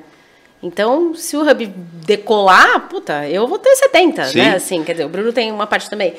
Mas é muito do meu interesse que o Hub vá pra frente. É, e ela enxergou já naquele momento. Eu acho que até ali você não enxergava como um negócio de tecnologia. Não. Eu acho que desde o primeiro momento ela já acreditou que aquilo era um negócio de tecnologia e uma startup, e aí mudou a visão de vocês, foi o que você comentou, Total, né? total. E ali, é, só pra galera entender, ela entrou com 30% e investiu, acho que 940 mil, Isso. né? Cara, é um baita investimento para um negócio, né? Na, na maturidade que vocês estavam, no, na maturidade não, no, no início, né? Na, Faturamento, principalmente, né? É. Atre- Atrelando faturamento, que você vendeu muito mais um sonho, É. um projeto, Muito, né? Ela não tinha acreditou faturamento muito. nenhum. Exato. Acreditou muito. E a gente demorou muito tempo pra começar a gastar, porque eu falei, cara, preciso gastar no lugar certo. Sim. Você fala assim, puta, é um milhão de reais. Cara, é muita grana.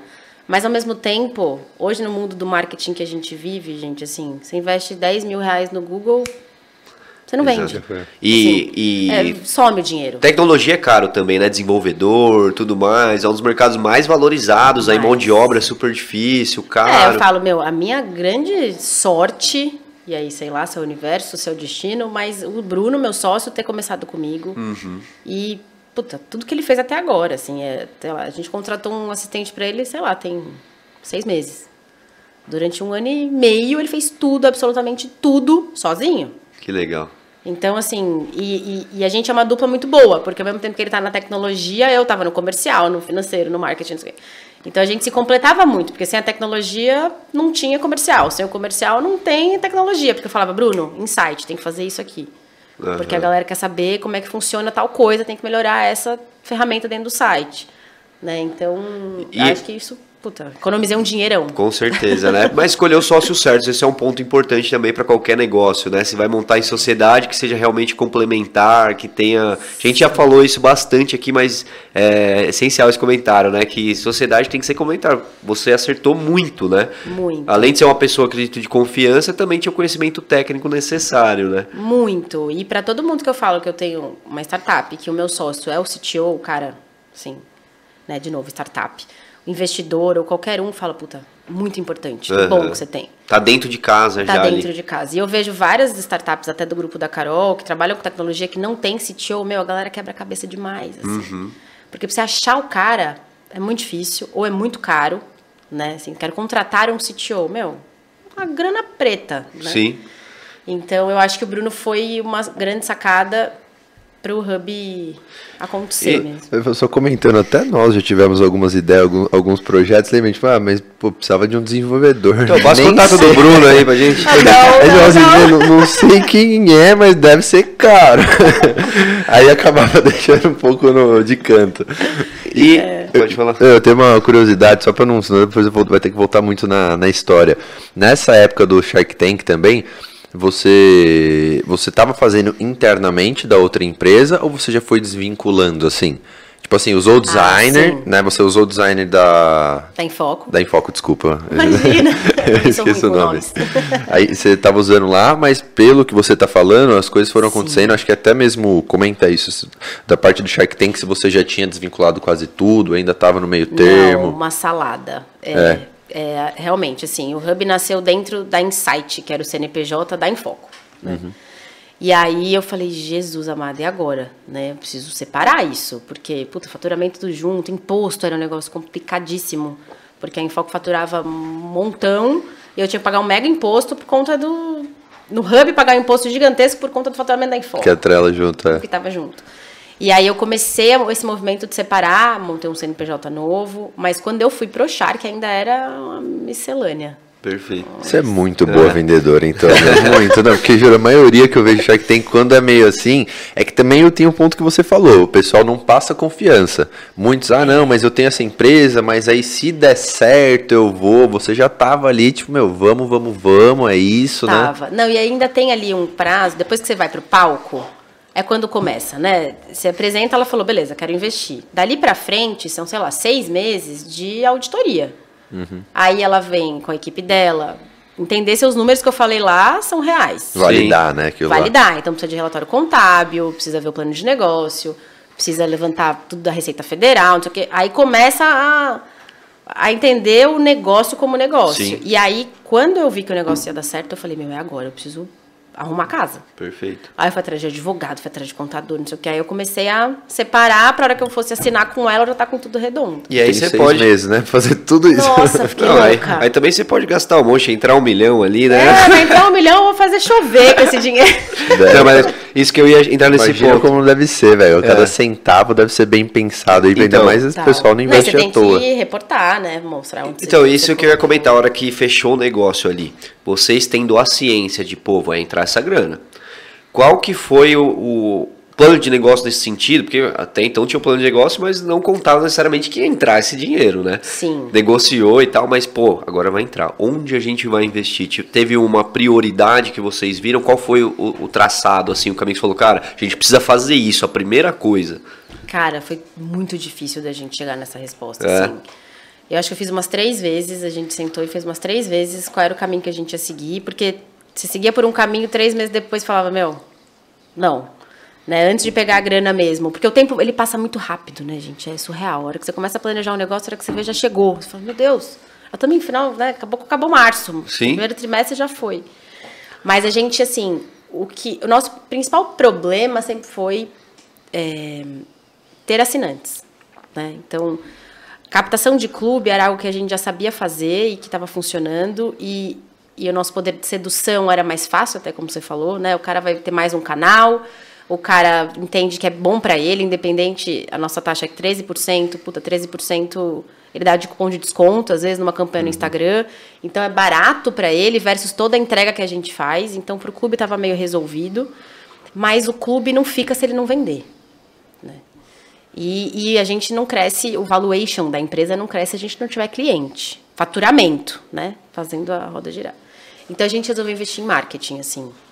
E um pouco de tecnologia para suportar o crescimento das vendas. Né? Então, por exemplo, o meu saque, a gente começou a ter um sistema de automação, de WhatsApp, de envio de e-mail, porque não dava mais para a menina do saque falar um por um. Sim. Estrutura, né? Estrutura, exatamente.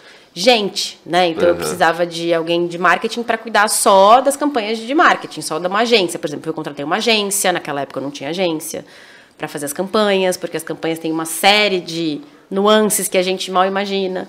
Perfeito. Então, marketing foi a primeira, tecnologia meio para suportar e time, né? Aí o nosso time cresceu, hoje a gente está em 10, mais eu e o Bruno, né? Então somos 12. Um em cada, cada macaco no seu lugar só tem cada- um em cada área, né? Aham, São super áreas com uma pessoa.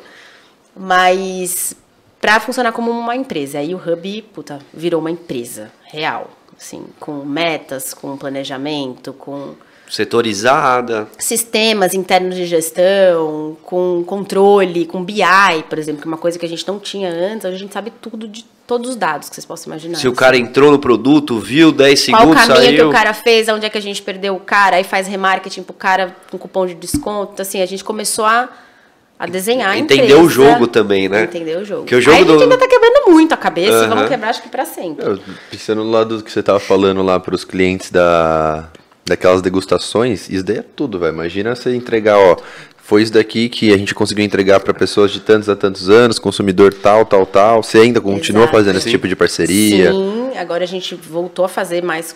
Agora as marcas estão voltando a gastar, né? Sim. Todo mundo acho que deu uma acalmada, a economia está meio instável ainda, mas eles voltaram a gastar. E a gente está fazendo com. O problema é que sim, a gente trabalha hoje no Hub com clubes menores. Né? Porque até isso é uma coisa de propósito. Eu acho que a gente não falou sobre isso ainda. Mas um dos grandes propósitos do Hub, o Hub nasceu para eu ajudar o microempreendedor. Né? Ele é o cara que eu quero fazer crescer, assim. Eu vejo o clube que, meu, começou com a gente com 10 assinantes e está em 600, 700. Você fala assim, caraca, olha isso, que animal. Que legal. Né? O cara cresceu junto com a gente. Uhum. Então, esse é o cara que eu quero atingir. E, às vezes, as marcas querem os clubes grandes, porque eles querem volume. Né? Eles têm que fazer o tal do ROI lá, né? Sim. Ah, eu vou investir tanto, quantos clientes eu vou, vou impactar, e quanto eu vou vender, e é o meu ROI. Então, os clubes grandes eu tenho um relacionamento ótimo. Eu tenho alguns clubes grandes no Hub. Por exemplo, a Wine está com a gente, né? É, mas eu ainda priorizo os menores. E aí, para fazer as ações com as empresas com os menores, tem que pegar vários. E aí começa a complicar um pouco a operação. E tal. Mas as campanhas a gente ainda faz com os clubes maiores que não estão no hub. Então a gente também virou um, uma referência em clube de assinatura, independente se o cara tá ou não tá no hub. Sim. Sabe? Não, e, e esse negócio de vocês, o modelo, é, eu entendo que é muito sedutor para o investidor, no caso do Shark Tank, que entrou ali, porque é altamente escalável, né? Depois, tipo assim, você consegue crescer tendo uma estrutura, a partir de certo ponto, né? Você consegue crescer sua receita sem afetar tanto os, os custos, né? Sim. Porque você intermedia o negócio, é igual Não o pessoal. tem operação. Exato. Nem O tem. Airbnb é a maior rede de hotéis, não tem nenhum hotel, né? Que o pessoal fala. Exato. O iFood é a maior rede de restaurantes, não tem nenhum restaurante, né? Sim. Então você, a partir de um certo momento, quando você chega nesse ponto, né? Você consegue crescer ali totalmente escalável É, ali. tecnologia, É. meu, pura. Tem, tem que ter gente, né? Porque, puta, por trás da tecnologia você tem que ter gente Boa. Uhum. fazendo acontecer, gente boa. Mas você não tem operação. E eu sempre falei assim, cara, eu não quero operação. Não quero operação. De montar caixa não é minha praia. Já vieram falar, meu, você tem que montar um clube. Não quero, até você falou no começo o clube dos clubes, né? Tem muita gente que fala assim, meu, você tem que montar o clube dos clubes. Então você pega várias caixas, transforma numa outra caixa envia. Eu falei, gente, para, eu não vou fazer operação. Porque eu preciso ter um galpão gigantesco, que vai ter um aluguel gigantesco, tem que contratar um monte de gente, assim. Não quero. E, e foge, né, do core do negócio, Foge, né? sai da tecnologia. Às né? vezes uma ação, igual você fez aqui, algo pontual, né? Trazer vários clubes dentro de uma caixa especial. De repente pode ser um negócio interessante, né? Vender. É, o que, que a gente. Aí já dando um spoiler. Aí, ó, só que a gente projetos- gosta de spoiler aqui, exclusividade. Um dos projetos é a gente fazer o clube dos clubes, mas é uma mystery box. Então você vai assinar o hub, você vai ter uma assinatura do isso. hub. E a gente, com base num formulário que você vai responder, com seus gostos e tal, a gente vai escolher uma caixa para te mandar todo mês. Cada Aleatória, mês. assim, que não saiba. Que legal. você não sabe o Isso que daí é. é legal. Tem, tem isso, né? Já algumas empresas que fazem a surprise box, sur- eh, surpresa, tem, né? Tem, mas aí é só dentro daquele, por exemplo, tem a, a O segmento, Nerd normalmente. Que é geek, é. É. Então ela vai fazer a Mystery Box Geek. Eu no nosso de- caso, não, a gente tem 90 clubes, então pode mandar um café num mês, uma cerveja Tudo no que outro. você imagina, É, né? Tudo que você. Leiturinha, vinho. Tudo, você tem filhos, tem pets, tem não sei o quê, cada mês a gente vai, via tecnologia, mandar Sim. pra você. Que eu comentar, eu acredito que a bagagem sua de evento também acabou cortando essa parte assim, meu, esquece galpão, aluguel. Não, Deus porque- me livre, operação não. isso não é muito legal essa análise porque talvez isso daí iria acabar influenciando, impactando no lado negativo, às vezes se não tiver bem estruturado na parte de tecnologia, né? Que, meu, Muito. vamos dizer assim, é muito mais fácil, não tem nenhum nada que vence, você não precisa se preocupar nada com isso. Isso fica com a parte do, do, Do clube, clube. né? E você É. intermedia. Fora as outras fontes de receita que eu fiquei imaginando, né? Não é só a recorrência. Depois você consegue fazer anúncio no site, você consegue fazer inúmeras Então, coisas agora tendo a gente começou plataforma a quente, entender né? todos os produtos, né? Como até o Vinícius falou no começo, putz, seu negócio vai mudando, vai mudando super, assim. A gente achou, por exemplo, agora um... Os RHs nos procuram, porque eles querem dar um benefícios para os colaboradores, que é um voucher dentro do meu site. Entendi. Um negócio que O iFood faz nunca isso na minha hoje vida também. imaginei que eu ia fazer, porque ele quer dar um benefício que o cara pode escolher o que tem mais a ver com ele. Show de bola, Né? muito legal, cara. Então entra no site, troca esse voucher, você vai escolher o de café, ele vai escolher o de olha- cerveja, eu vou escolher o de infantil. Então cada colaborador troca pelo aquilo que tem mais a ver com E vai com abrindo novas linhas de receitas pro seu negócio, né? O negócio que Exato. você nem imaginava no começo, hoje tem gente batendo na sua porta querendo Exato, fazer. os clubes agora começaram, ah, eu queria ter o banner lá no site, quanto custa? Hum, olha que legal. A gente teve um milhão de acessos ano passado, né, no nosso site. Então, assim, é um site que tem volume. Uhum. E aí é um produto que eu não tenho de prateleira. Sei lá quanto custa um banner no meu site. Vamos atrás de saber quanto custa. mas- mas aí acende aquela luzinha. Opa, tem nego... tudo é negócio ali. Exato, Exato, é consultoria mesmo, de marketing, de tecnologia. Os clubes chegam, meu, puta, eu queria fazer um site. Vamos fazer um site. Agora a gente vende o site atrelado ao hub, então o checkout dele é dentro de casa. Ele consegue administrar as vendas dentro da minha estrutura, eu ganho minha comissão dentro da minha estrutura, mas ele tem um site dele, você entra Entendi. lá, www. sei lá. Cara, E o que é legal Aquele também desse modelo de negócio, que acho que você comentou isso no Shark Tank também, e eu falei, putz, realmente, que qualquer negócio pode ter uma, um plano de recorrência, né? A gente mesmo aqui pro nosso restaurante já pensou diversas vezes, na, na época a gente estava elaborando isso aí, a pandemia também e tal, de fazer um plano de recorrência. Tem gente que tem frequência de duas, três vezes por semana aqui, que poderia ter um, um plano recorrente lá no cartão, uma Né, um assinatura. descontinho e tudo É, mais. esse é um mercado que definitivamente ainda vai crescer muito. Né? Quando que a gente imaginar que ia ter assinatura de carro? Pô, agora tem assinatura de carro. Você entra lá na Localiza, você assina um carro e fica com o carro. E, e isso é muito espelho do, do exterior, né? Estados Unidos é o que eu falei, você assina tudo, né? Lavanderia para você lavar roupa. E aí vem uma mistura de serviço com produto, com tecnologia, então esses streamings, nuvem, games. Puta, é um mundo Sim, gigantesco. Hoje a gente trabalha mais com box mesmo, ainda as entregas físicas. Mas a gente já abriu para clube digital. Então, só yoga, por exemplo. Você pode assinar no Hub e você faz aula de yoga em casa. Que bacana. Eu vi Sem de receber assistência técnica também, se eu não me engano, né, no Tem, site. a gente subiu esses dias até, de Super computador, é, de tec... é, é isso. Se tem um cara que quer arrumar seu note, você paga mensal para ele. A gente faz um monte de coisa por assinatura e a gente não se dá conta, né? Eu até brinco, terapia. Eu adoraria que minha terapia pingasse no meu cartão de crédito todo mês e eu não tivesse que fazer a- a- o Pix, né? Porque, putz, você esquece, você tem que entrar no banco e fazer o Pix, o quê. Então, tudo que a gente tem recorrência, a gente poderia colocar dentro do Hub. Né? E esse é o nosso plano de crescimento, é ter todos os tipos de recorrência possíveis num lugar só. Aí já já o cara tá com o cartão de crédito lá estourado e tanta assinatura que vem lá. É só hub, né? Comida, ração, Tudo, livro, tudo. mas pensa dar- que legal. Aí você fala assim, meu, quantas assinaturas eu tenho? Você sabe quantas assinaturas vocês têm? Você não tem a menor Ah, ideia. não faço ideia. Só Mais de 10. É. Pessoa física brincando, mais de 10. Mas se você sabe, tivesse né? que descobrir, você ia ter que pegar, puta, fatura. Eu sei lá, eu tenho dois cartões de crédito. Eu tenho que abrir os cartões Uhum. pra ver, nananã. Você pode entrar lá no site, puxar suas assinaturas, cancela, renova.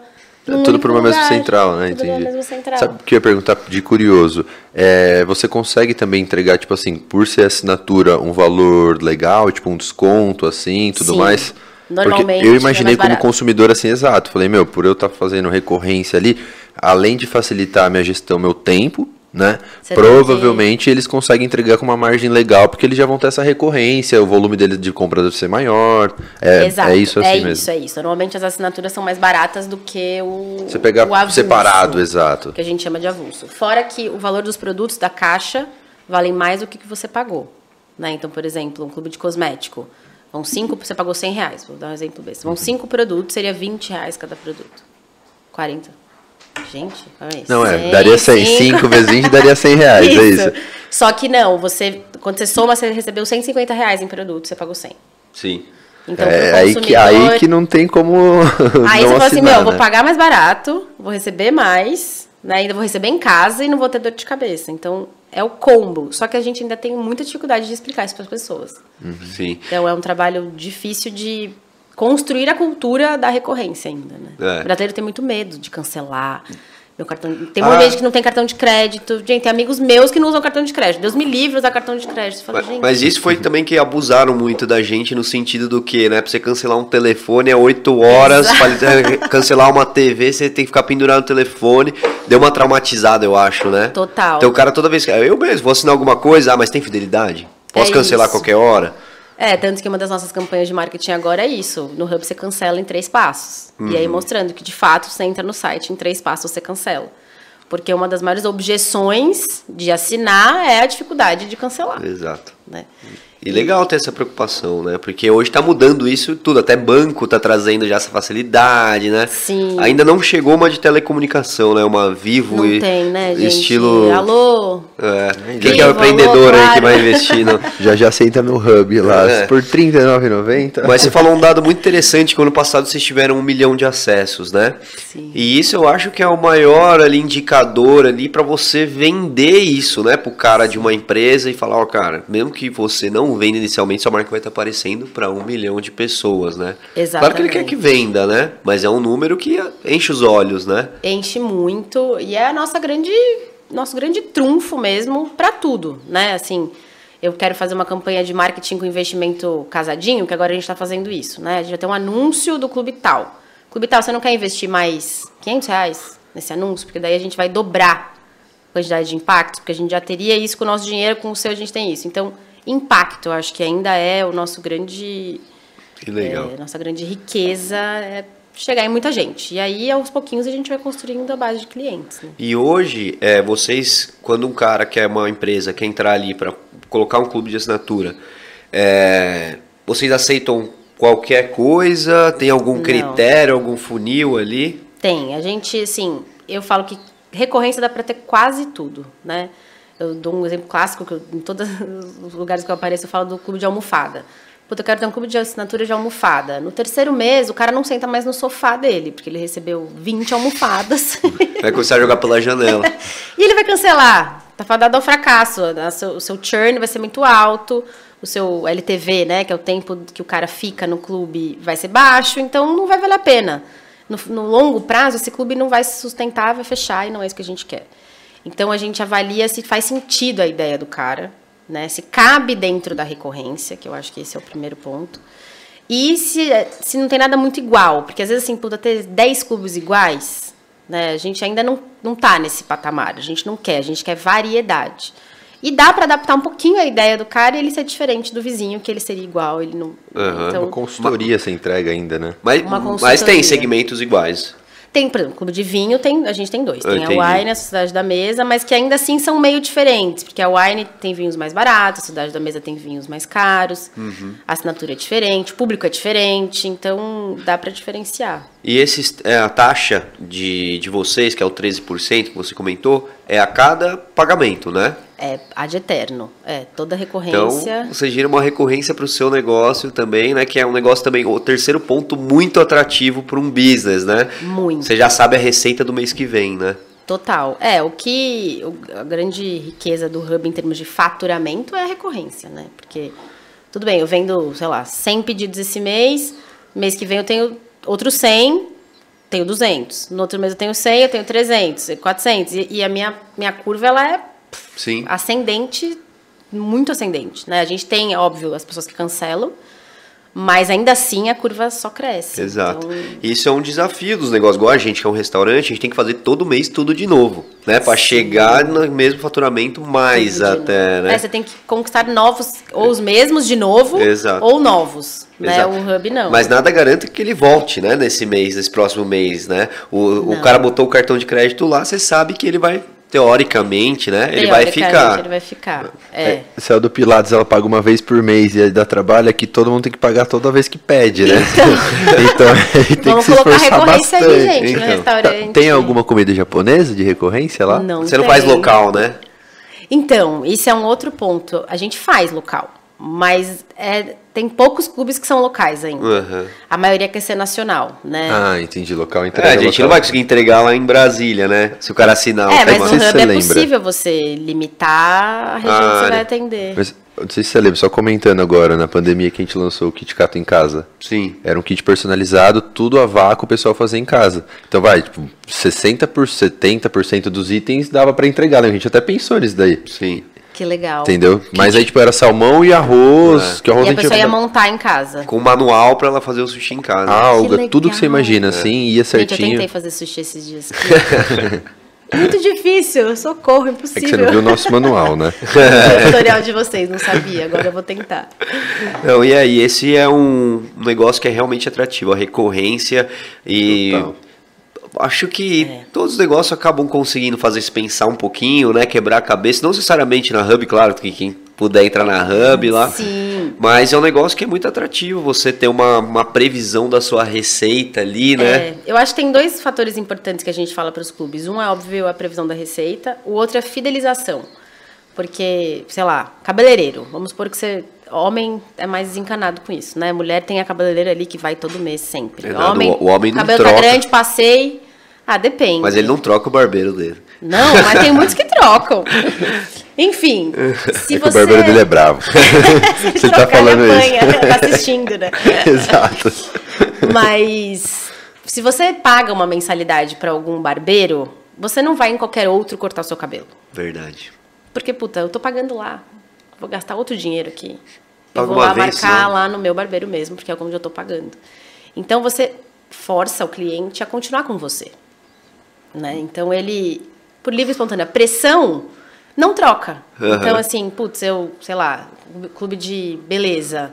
Vai chegar minha outra caixa, por que, que eu vou na farmácia comprar? Perfeito. Né? E- Então você acaba criando essa fidelidade do cliente com você. E também tem aquela fidelidade espontânea ali, no sentido que, que o cara esquece que tá cobrando o cartão dele também, né? Esquece. Igual o Amazon Prime lá. Tava, meu, nem, não peço mais nada na Amazon, nem assisto a Amazon Prime, mas tá lá no cartão, nem vi. Depois parei, cara, tá cobrando faz 10 meses, 15,90 e eu não lembrei de cancelar. É isso. Você vai ficando, vai ficando.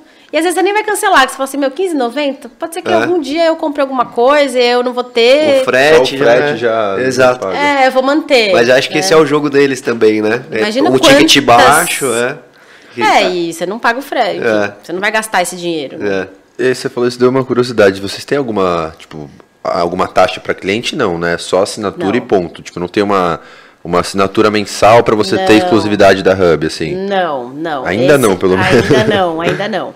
É, o que a gente está querendo, assim, é estreitar o relacionamento com o assinante, né? Hoje o nosso relacionamento com o clube é muito legal, Uhum. porque, puta, a gente ajuda eles em várias coisas extra-hub, né? Mas com o assinante a nossa relação ainda é um pouco distante. Então a gente está pensando, o que, que a gente vai fazer para aproximar esse assinante, até para que ele tenha mais de uma, duas, três assinaturas, né? Então esse é um plano. Por exemplo, a gente está estudando, outro spoiler, ter alguma parceria com algum streaming, ou Spotify, ou Netflix, ou Disney. Então, qualquer assinatura que você faça no Hub, você ganha uma legal. assinatura de um deles. Nossa. Isso é muito legal.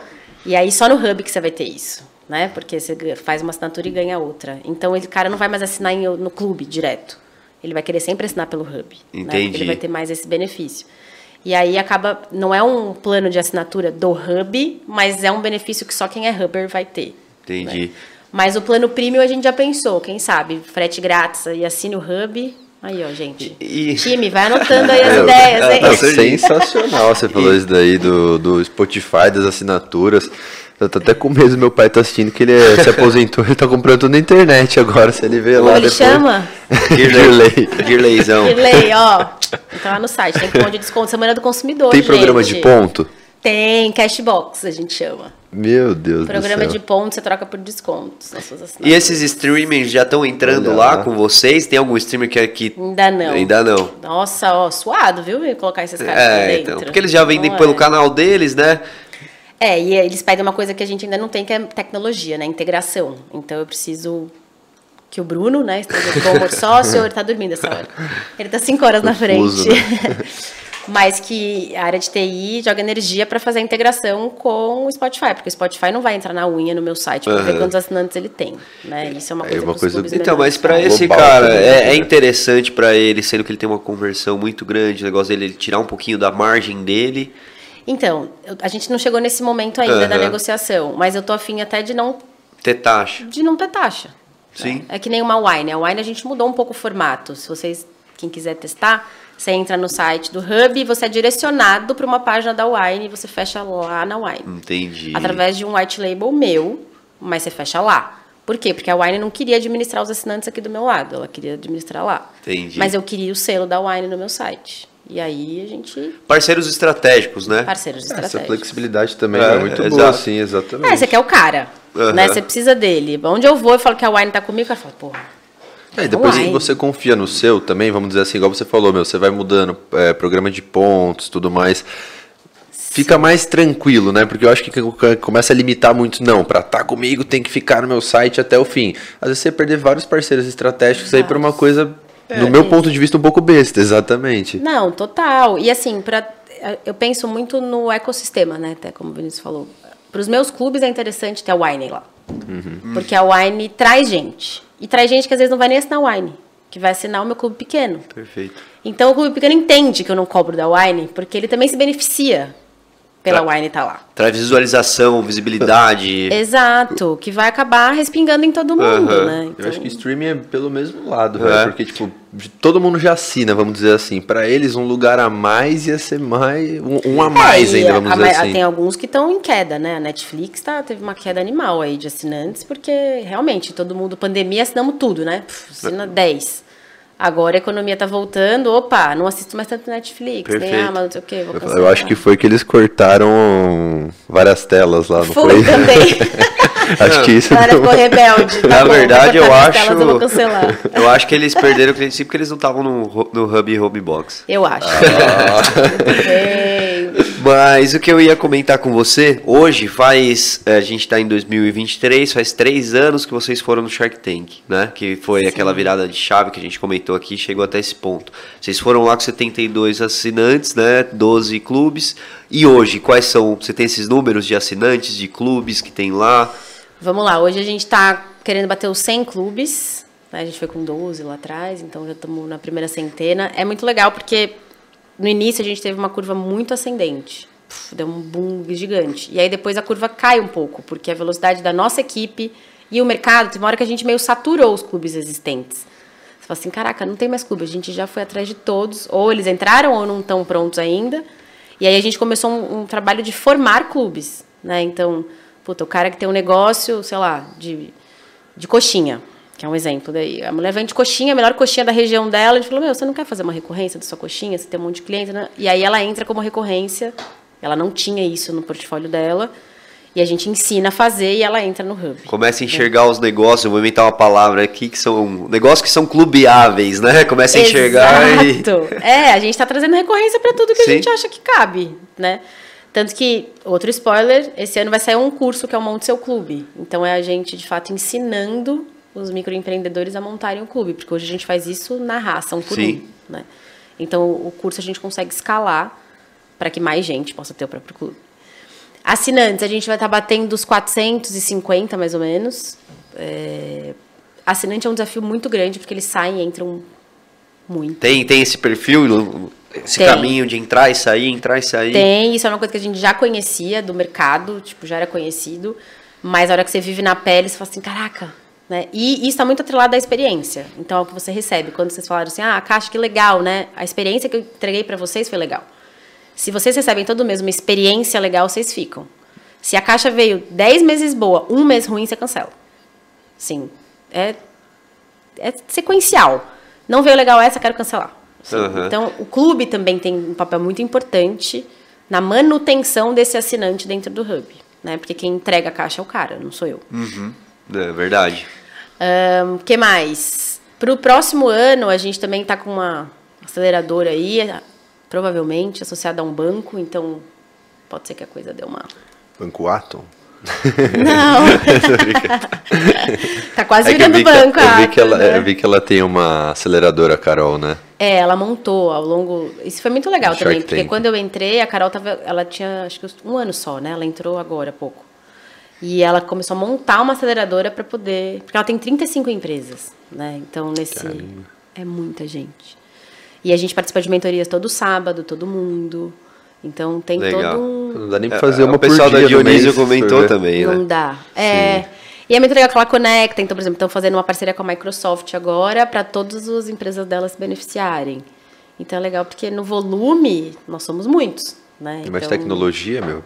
Então, né? vai ser ótimo para todo mundo, né? Perfeito. Show de bola. E o negócio, então, tá na caminhada firme e forte. Deus quiser. E, e, pelo jeito, muitos planos aí ainda, né? Acho que é só o começo, vocês estão enxergando muita coisa nova, né? Muitas linhas de receita nova. Acho que isso que é o, o tchan, né? Do negócio ali, você enxergar. Muito. Assim, tem hora que você fala assim, meu Deus, como é que eu vou fazer isso tudo, Uhum. né? Dá um, um certo desespero, assim, de vez em quando. Mas é muito legal. Eu falo assim, eu tenho dois filhos e o Hub é o terceiro, né? E você vê seu filho crescer, seu filho andar sozinho, né? É, as pessoas te reconhecendo mesmo dentro desse mercado, né? Você fala clube de assinatura, puta, vem o Hub na cabeça, né? Então a gente começar a construir isso. Agora em maio eu vou para os Estados Unidos, na maior feira de clube de assinatura do mundo, que já foi ano passado. Que a gente quer trazer um clube gringo para cá, para começar a fazer essa ponte Estados Unidos-Brasil. Então você vai criando corpo, você vai trazendo ideia, a coisa vai dando certo, vai dando mais energia, né? Que Assim, legal. O que eu ia perguntar pra você é... Você falou da coxinha, né? É. Que eu fiquei curioso de saber assim, brevemente como funciona essa logística. É tipo um, um exemplo, um Mercado Livre, vende no site, já emite pro clube, o Isso. clube já recebe endereço, isso, aquilo, já embala tudo mais e manda pra casa do... Matou o processo é exatamente esse. Simples assim. Simples assim, sistema. E pra. Eu tô falando que eu quero entrar como um clube Ó, parceiro, com restaurante. vamos. Mas e, e comida, assim, vamos dizer assim, meu, o pessoal. É, é nacional? Todo mundo é nacional? Não, tem a parte regional. Tem assim, os também. regionais, tem. Coxinha, por Ah, exemplo, é regional. É isso que eu ia falar. É regional. Ah, ela até manda para outras cidades, mas cidades próximas a dela, porque ela manda um isopor com gelo seco para a coxinha chegar congelada, por exemplo, nesse caso. Nossa, realmente os pequenos, então. Eu acredito, eu imaginava que era mais algo, tipo, nível nacional só, entendeu? Eu achava que era Não. algo extraordinário, assim, por isso eu tô perguntando, Não é entendeu? extraordinário. Isso é uma outra coisa que a gente tem que desmistificar um pouco. As pessoas falam, nossa, mas que operação louca essa? Não, assim. O clube de assinatura ele tem uma coisa muito boa que é a, os ciclos. Ele é cíclico. Né? Então, o seu cliente assina, por exemplo, do dia 1 ao dia 30, você envia dia 10 do outro mês. E aí, de novo, você vai fechar todos os assinantes que pagaram do dia 10 ao dia 30 e vai mandar no dia 10 do outro mês. Então, você tem um ciclo muito bem desenhadinho Perfeito. de quando eles pagam e quando você envia. Então não tem aquela loucura igual o Mercado Livre, né? Que você comprou, amanhã você quer receber o negócio. Entendi. Os consumidores eles já estão um pouco mais acostumados que tem um tempo para a coisa acontecer. O que a gente fala assim, a primeira caixa tenta mandar o quanto antes. Porque todo mundo está acostumado com essas marketplaces, eles deixaram a gente mal acostumado. Você compra o negócio, você quer receber no dia seguinte, né? Então a primeira manda logo. As outras cria ali o seu fluxo, deixa isso claro para o assinante, olha, a gente vai enviar todo dia 10 Sim. que eles vão esperar e vão receber. É e a sua educar, né? logística, você vai disparar 100 caixas, 50 caixas no mesmo dia. Então, para vocês fazerem a manuseio, embalar, nananã, não é tão complicado também, porque tem planejamento. Né? Meu, que É legal. educar o cliente, né? Como que funciona o negócio, que é trabalhoso, não é fácil, né? É trabalhoso. É. mas é um nicho assim, quem gosta de assinatura já sabe meio como Aham. funciona, sabe? O cliente e os clubes, né? Isso que é interessante você tá É. falando. Imagina cliente, mostrar pessoal, às vezes, Sim. que nem faz isso daí, como fazer, né? É isso, foi aí que nasceu o Monte Seu Clube, que é o curso, porque Sim. eu falei, gente, a gente ficava repetindo isso, tipo, semanalmente para 10 empresas. E a gente começou a falar, meu, a gente saiu no Pequenas Empresas Grandes Negócios duas vezes, né? Eu vi. Cara, e aí vem tudo que vocês possam imaginar. A mulher vende sapato, a moça vende bolo, a moça vende cinto, a moça. Não, sim, tudo. E você fala assim, puta, eu quero ajudar esses caras. Mesmo que eles, como o Vinícius falou, não entrar no hub agora, mas entender que a recorrência é um negócio legal pro seu Aham. negócio. Não precisa entrar no hub, né? Mas cria recorrência no seu negócio ou administra melhor a recorrência. Eu até esses dias. Eu tô ficando insuportável, porque onde eu vou, eu fico falando, meu, faz recorrência. Quer que eu te ajude? o meu filho mais novo faz judô, né? E aí eu, eu sou muito doida, minha vida é muito louca, então eu não sei se eu paguei, se eu não paguei, quanto era, quando que eu tenho que pagar de novo. Aí eu falei pro professor, eu falei, Moiano, meu, você precisa ter recorrência, cara. Porque eu não tenho, eu não sei se eu já te paguei, se eu não paguei. Aí eu venho aqui, eu fico com aflição se eu já te paguei, se eu não te paguei. Você não tem recorrência, você tem gateway, né, que é o a, máquina de cartão, né? Sim. Tem link de pagamento? Não, Luciana, a gente trabalha só com Pix. Eu falo, meu, vou colocar recorrência no seu negócio. Você entra aqui na... Fazer um clube aqui do judô. Tá É, certíssimo. porque todo mês eu pago a mesma coisa pro cara. Eu e mais 200 famílias. Perfeito. E aí fica o insight aí pra galera que tá ouvindo ou assistindo. Pensa como você pode criar uma recorrência no seu negócio se não existe ainda, né? Porque é algo realmente atrativo e que pode te dar um bom resultado, né? Facilita a sua vida. Acho que facilita Exato. a vida de todo mundo. Mas é importante também, para quem vai começar talvez um negócio, pensar se seu negócio já pode ser que- é, montado dessa forma para ter uma boa recorrência, né? É, e muita pesquisa, eu acho. Assim, eu, desde o começo, quis sempre pesquisar muito, entender muito o que, que o mercado está fazendo. Já existe isso que eu estou inventando? Não existe? Já existe fora do Brasil? Existe no Brasil? Com recorrência, sem recorrência? Porque daí você tem uma. As pessoas falam, ah, quanto que eu tenho que cobrar? Eu falo, cara, primeiro tem que fazer conta, né? Assim, quanto você gasta, quanto custa seu produto e tal. Mas olha no mercado, vê os outros clubes parecidos com o seu, quanto eles estão cobrando. Legal. Né? É um ponto de partida também para você criar. E recorrência, cara, é isso. Tudo, tudo é recorrência. Não Boa. puxando sardinha pro meu lado, não. Sim. Mas Não, e é interessante para todo mundo, né? No final das contas, o cliente para ele muitas vezes é bom, porque tem acaba com esse problema já não paguei, não paguei, preciso daquilo todo mês, enfim. Para o negócio é bom que tem uma previsão de receita e para quem tá no meio que ganha uma taxa, Tá melhor. Mexendo o saco. Mas eu tenho umas perguntas aqui que eu separei que eu queria Tá te bom. fazer, que é o seguinte: a primeira é existem recorrentes que fazem algo similar no seu mercado e qual que é a diferença? Concorrentes? É, se tem algum Não aqui tem. no Brasil não tem ninguém que faça. Não tem. Que legal. Marketplace de clubes, De assim, clube né? não tem.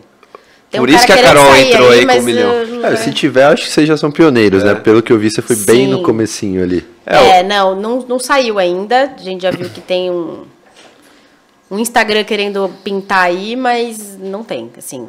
É que é muito específico, né? O Marketplace de clube de assinatura, Sim. mas ainda não existe. Ah, mas quando tiver também faz parte, concorrência é boa. Faz assim, parte, né? eu não tenho medo não, assim, óbvio, vou ficar de olho, claro, né? Fica olhando o retrovisor, assim, pra ver se tá chegando, mas eu acho que é na- natural que isso aconteça. Sim. E a outra que eu tinha aqui é. Tem dificuldade de retenção do cliente, sendo que depois que ele conhece algum clube, pode fechar direto com o clube? Porque esse é o nosso trabalho aqui com o iFood. O iFood que nos escute mais é tirar o cliente de lá, né? Adquirir o cliente, falar, pô, pede direto com a gente Sim. agora aqui, tira essa taxa. É, tem. Mas aí a gente tem dois caminhos que a gente pensa muito. Um que o clube tem que ser nosso aliado. Eu acho que o clube ele tem que estar feliz de estar no hub. Ele não querer fazer isso, né? Porque os 13% não é só que eu tô tomando dinheiro dele. Sim. Cara, eu entrego uma porrada de coisa nos 13%. Então, assim, vale a pena ele me tapear? Eu acho que essa é a primeira. Aham. Porque, puta, ele vai ter o banner no meu site, ele vai ter alguém do lado dele quando ele tiver uma ideia para fazer uma reunião. Isso a gente faz sem cobrar a parte, porque ele quer inventar um produto novo.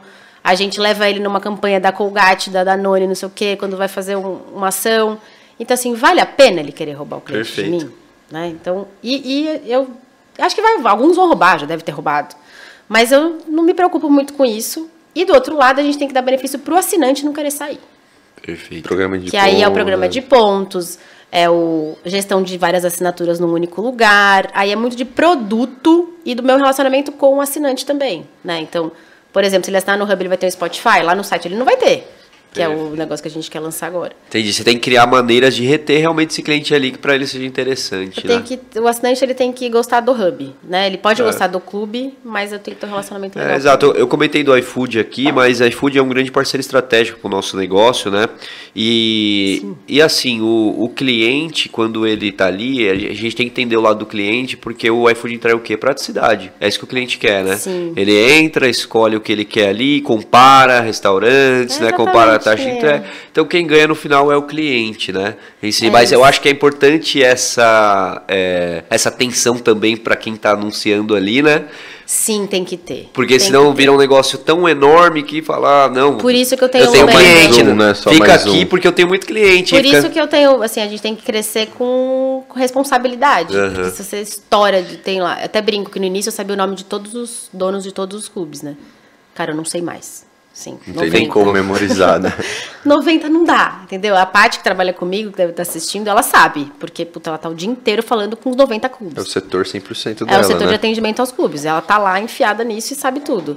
Mas você tem que manter esse cara perto de você. A hora que você cresce demais, você tem que ter uma cultura organizacional. Você tem que ter alguma forma. A gente, por exemplo, tem uma comunidade, que é uma plataforma que a gente tem conteúdo, a gente tem workshop, a gente tem mentorias, a gente tem reuniões, tem artigos, enfim, tem de tudo para o clube ficar perto da gente Perfeito. né? Então você tem que criar ferramentas, dá trabalho pra caramba, mas é um jeito de manter o cara perto. E você tem que entender muito bem os dois, né? O cliente e o clube também ali, para manter os dois. O objetivo é esse, manter os dois, É, né? eu não ali. sou nada sem os clubes. Se Aham. todos os clubes saírem do meu site, acabou o hub. Perfeito.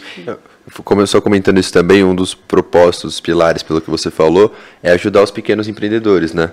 Então, eu, só nessa conversa de uma hora e meia aí, deu para perceber o quanto você entrega além de... de- de- além não, né? En- Englobando esses, englobando esses 13% aí, de consultoria, de formulação de preço, Sim. né? É, um- É, a gente, sim, tem que fazer a conta. Óbvio que no final do dia tem que, a conta tem que fechar. é uma empresa, né? É uma empresa.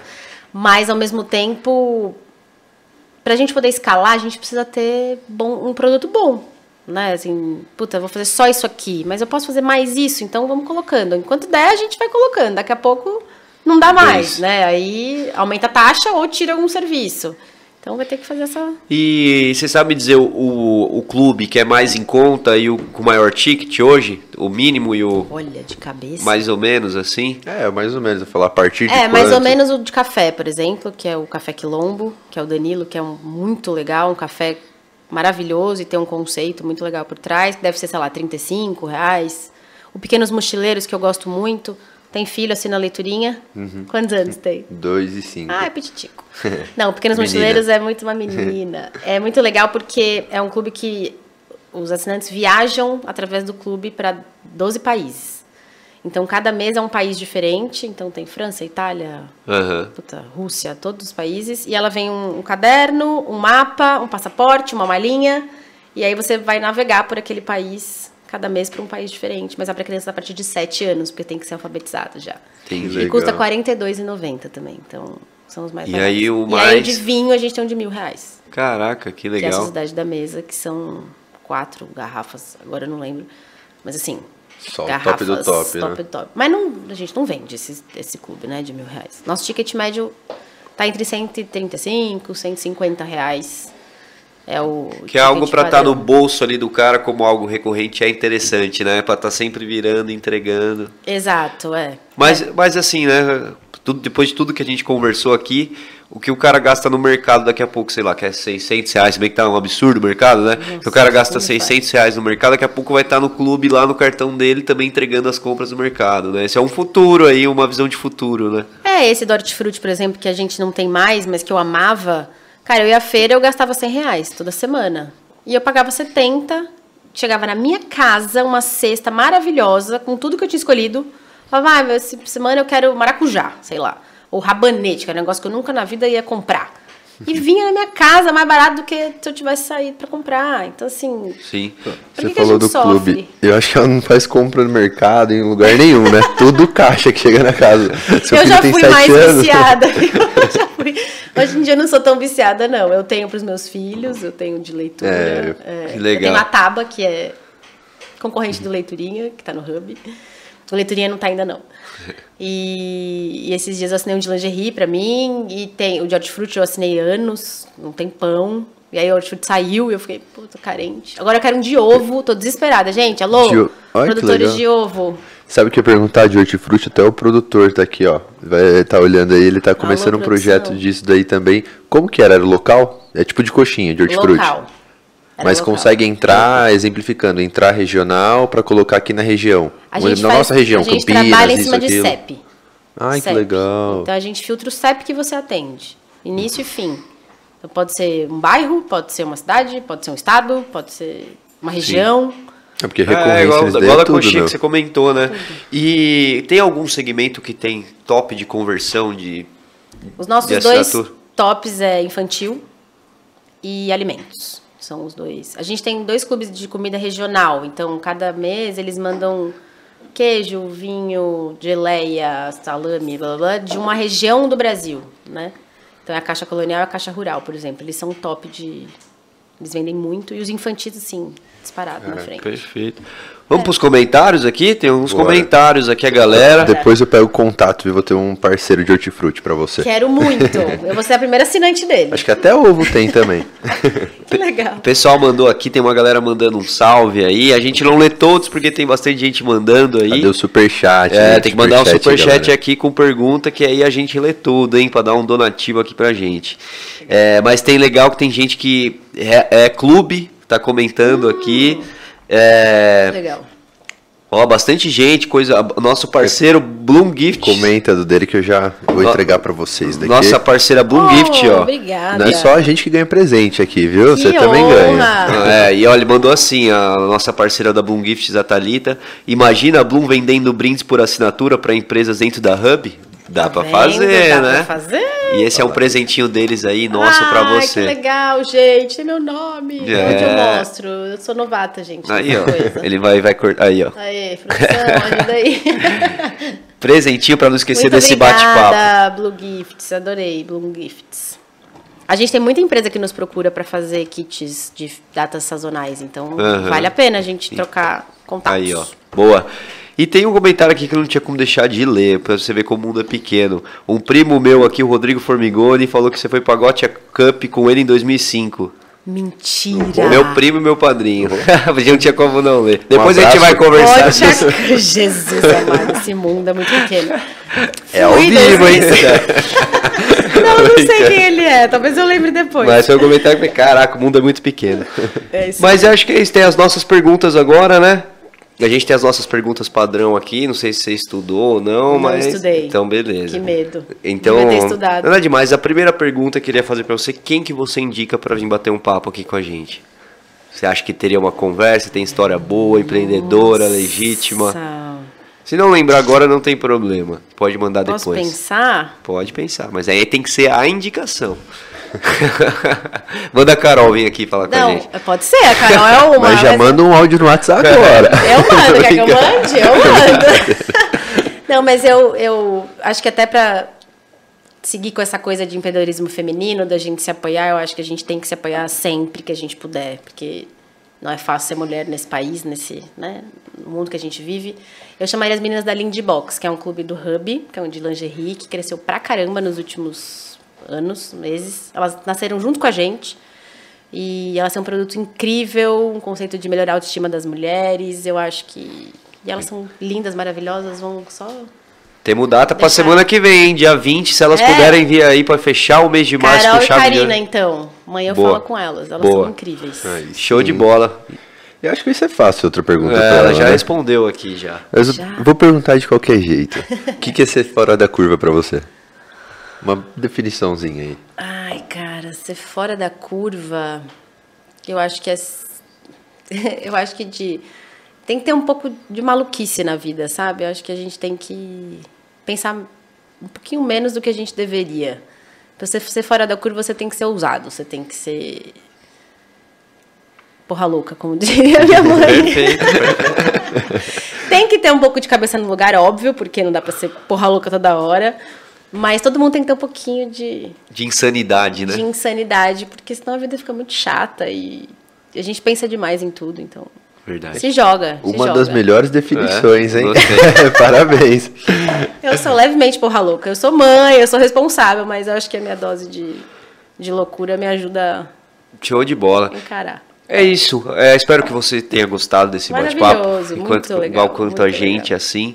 E se você quer mandar um salve pra alguém, um abraço, um, Um beijo, onde o pessoal encontra, tá também o Instagram aí da, da Hub Homebox aí. O pessoal Isso. quiser acessar, mas se tiver algum lugar específico, mandar um recado pra alguém. Ah, quero agradecer quem assistiu, né? Quem tá ouvindo ou quem ainda vai ouvir. Eu acho que é muito legal poder falar do Hub. Eu tenho o maior prazer de falar do Hub sempre que eu posso. Falo, me chama para um bar para falar do Hub que eu tô indo. É, agradecer vocês pelo convite. Acho que, pô, obrigada por valorizarem também esse mês da mulher. Eu acho que é muito importante a gente ter homens que né, nos deem nosso espaço, que entendam que a gente tem o nosso espaço e que a gente é igual. Né? E, enfim, para todo mundo, um beijo, meus clubes queridos, meu, minha equipe que deve também estar assistindo aí. E vamos embora, gente. Quem quiser montar um clube de assinatura, quem quiser conversar, bater papo, a gente Show de bola. tá e, a- pra vocês. e até lá no link da bio lá no Instagram de vocês já tem tudo. Quem quer ser clube, quem quer ser Tem. cliente, tudo desenhadinho ali, né? Tem Só Instagram e no site, acho que são os dois canais mais fáceis de falar com a gente, WhatsApp e tal. Boa. Vamos conversar, porque provavelmente vai ter sushi lá, vai ter hortifruti, Vamos, vai sushi, ter. hortifruti, ovo. Olha, Paty, você tá aí? Olha só, podcast. tem um monte de clube pra você. Aí, assinatura para episódio exclusivo do podcast aqui. Isso é legal. Ah, já estamos inventando um monte de coisa aqui. Mas é isso, mais alguma coisa? Só comentar, cara, uma coisa que foi muito legal esse bate-papo, fui lembrando de muita coisa, principalmente nossa. Não sei se você lembra, em 2017, 2018, você veio falar de assinatura, por causa do pão francês ainda. Sim. Pra você ter ideia. Ele falou, cara, recorrência, De recorrência. pão francês, né? Alguém tinha que inventar isso, Ele falou assim, gente. todo, é incrível. a gente compra pão todo dia, tudo mais. Aqui Você a gente, vai. a gente tem um restaurante, mas trazendo para o nosso mundo. Então, só queria comentar isso para você continuar nesse caminho, vai falando de recorrência e tudo mais, que nessa uma hora e meia de conversa aqui eu já pensei um monte de coisa pra gente fazer na empresa. E, meu, legal. é isso que a gente quer fazer nesse podcast, entendeu? Ajudar pequenos empresários, médios, novos empresários. E tá, a prova viva tá aqui, que você já tá ajudando bastante a gente. Boa. Imagina quem tá assistindo, então. Não, muito obrigado, é muito viu? legal, gente. Acho que a troca independente, né, qual é o objetivo, ela é válida para trazer insight. E eu acho que sempre que a gente puder contribuir pro negócio do outro, meu, tamo junto, né? Porque a gente ninguém sabe tudo. Ninguém sabe tudo. Eu acho que a gente tem que se unir e aprender junto. Que legal que teve um monte de insight. É isso, e até comentaram aqui agora. tive insights. Então, é o, o- quem mais ganha com esse podcast no final sempre somos nós e o pessoal ali que tá ouvindo. Quem consegue extrair o melhor desse bate-papo sempre sai com coisa muito boa. Só eu comi, mas tá muito bom esse queijinho Tá aqui, bom. Aí, Clube do Ó, a galera já mandou aqui, ó, Clube de Sushi. Opa, eu que eu gosto, hein? Aí sim. Se faz regional, melhor É, ainda. aí sim. Mas é isso, galera. Quem tá aí, não esquece de se inscrever no canal. Toda segunda-feira, às 7h37, estamos aqui com empreendedores e empreendedoras fora da curva. Março, mês da mulher, estamos contando com empreendedoras incríveis aqui para fechar o mês inteiro, contando histórias legítimas empreendedoras aqui. E é, toda segunda-feira, 7h37, sem falta, estamos também no Spotify, LinkedIn, Facebook, onde você gostar mais de ver cortes e ver o conteúdo, a gente tá lá, pode ter certeza. Certo? Certo, se não tiver, manda pra produção que a gente abre uma conta nessa nova plataforma aí também. Exato. E é isso, galera. Obrigado a todo mundo que participou, todo mundo que mandou mensagem. Certo? Certo, e até semana que É vem. isso. Solta a vinheta então, produção. Valeu todo mundo. Uma ótima tchau. semana. Tchau.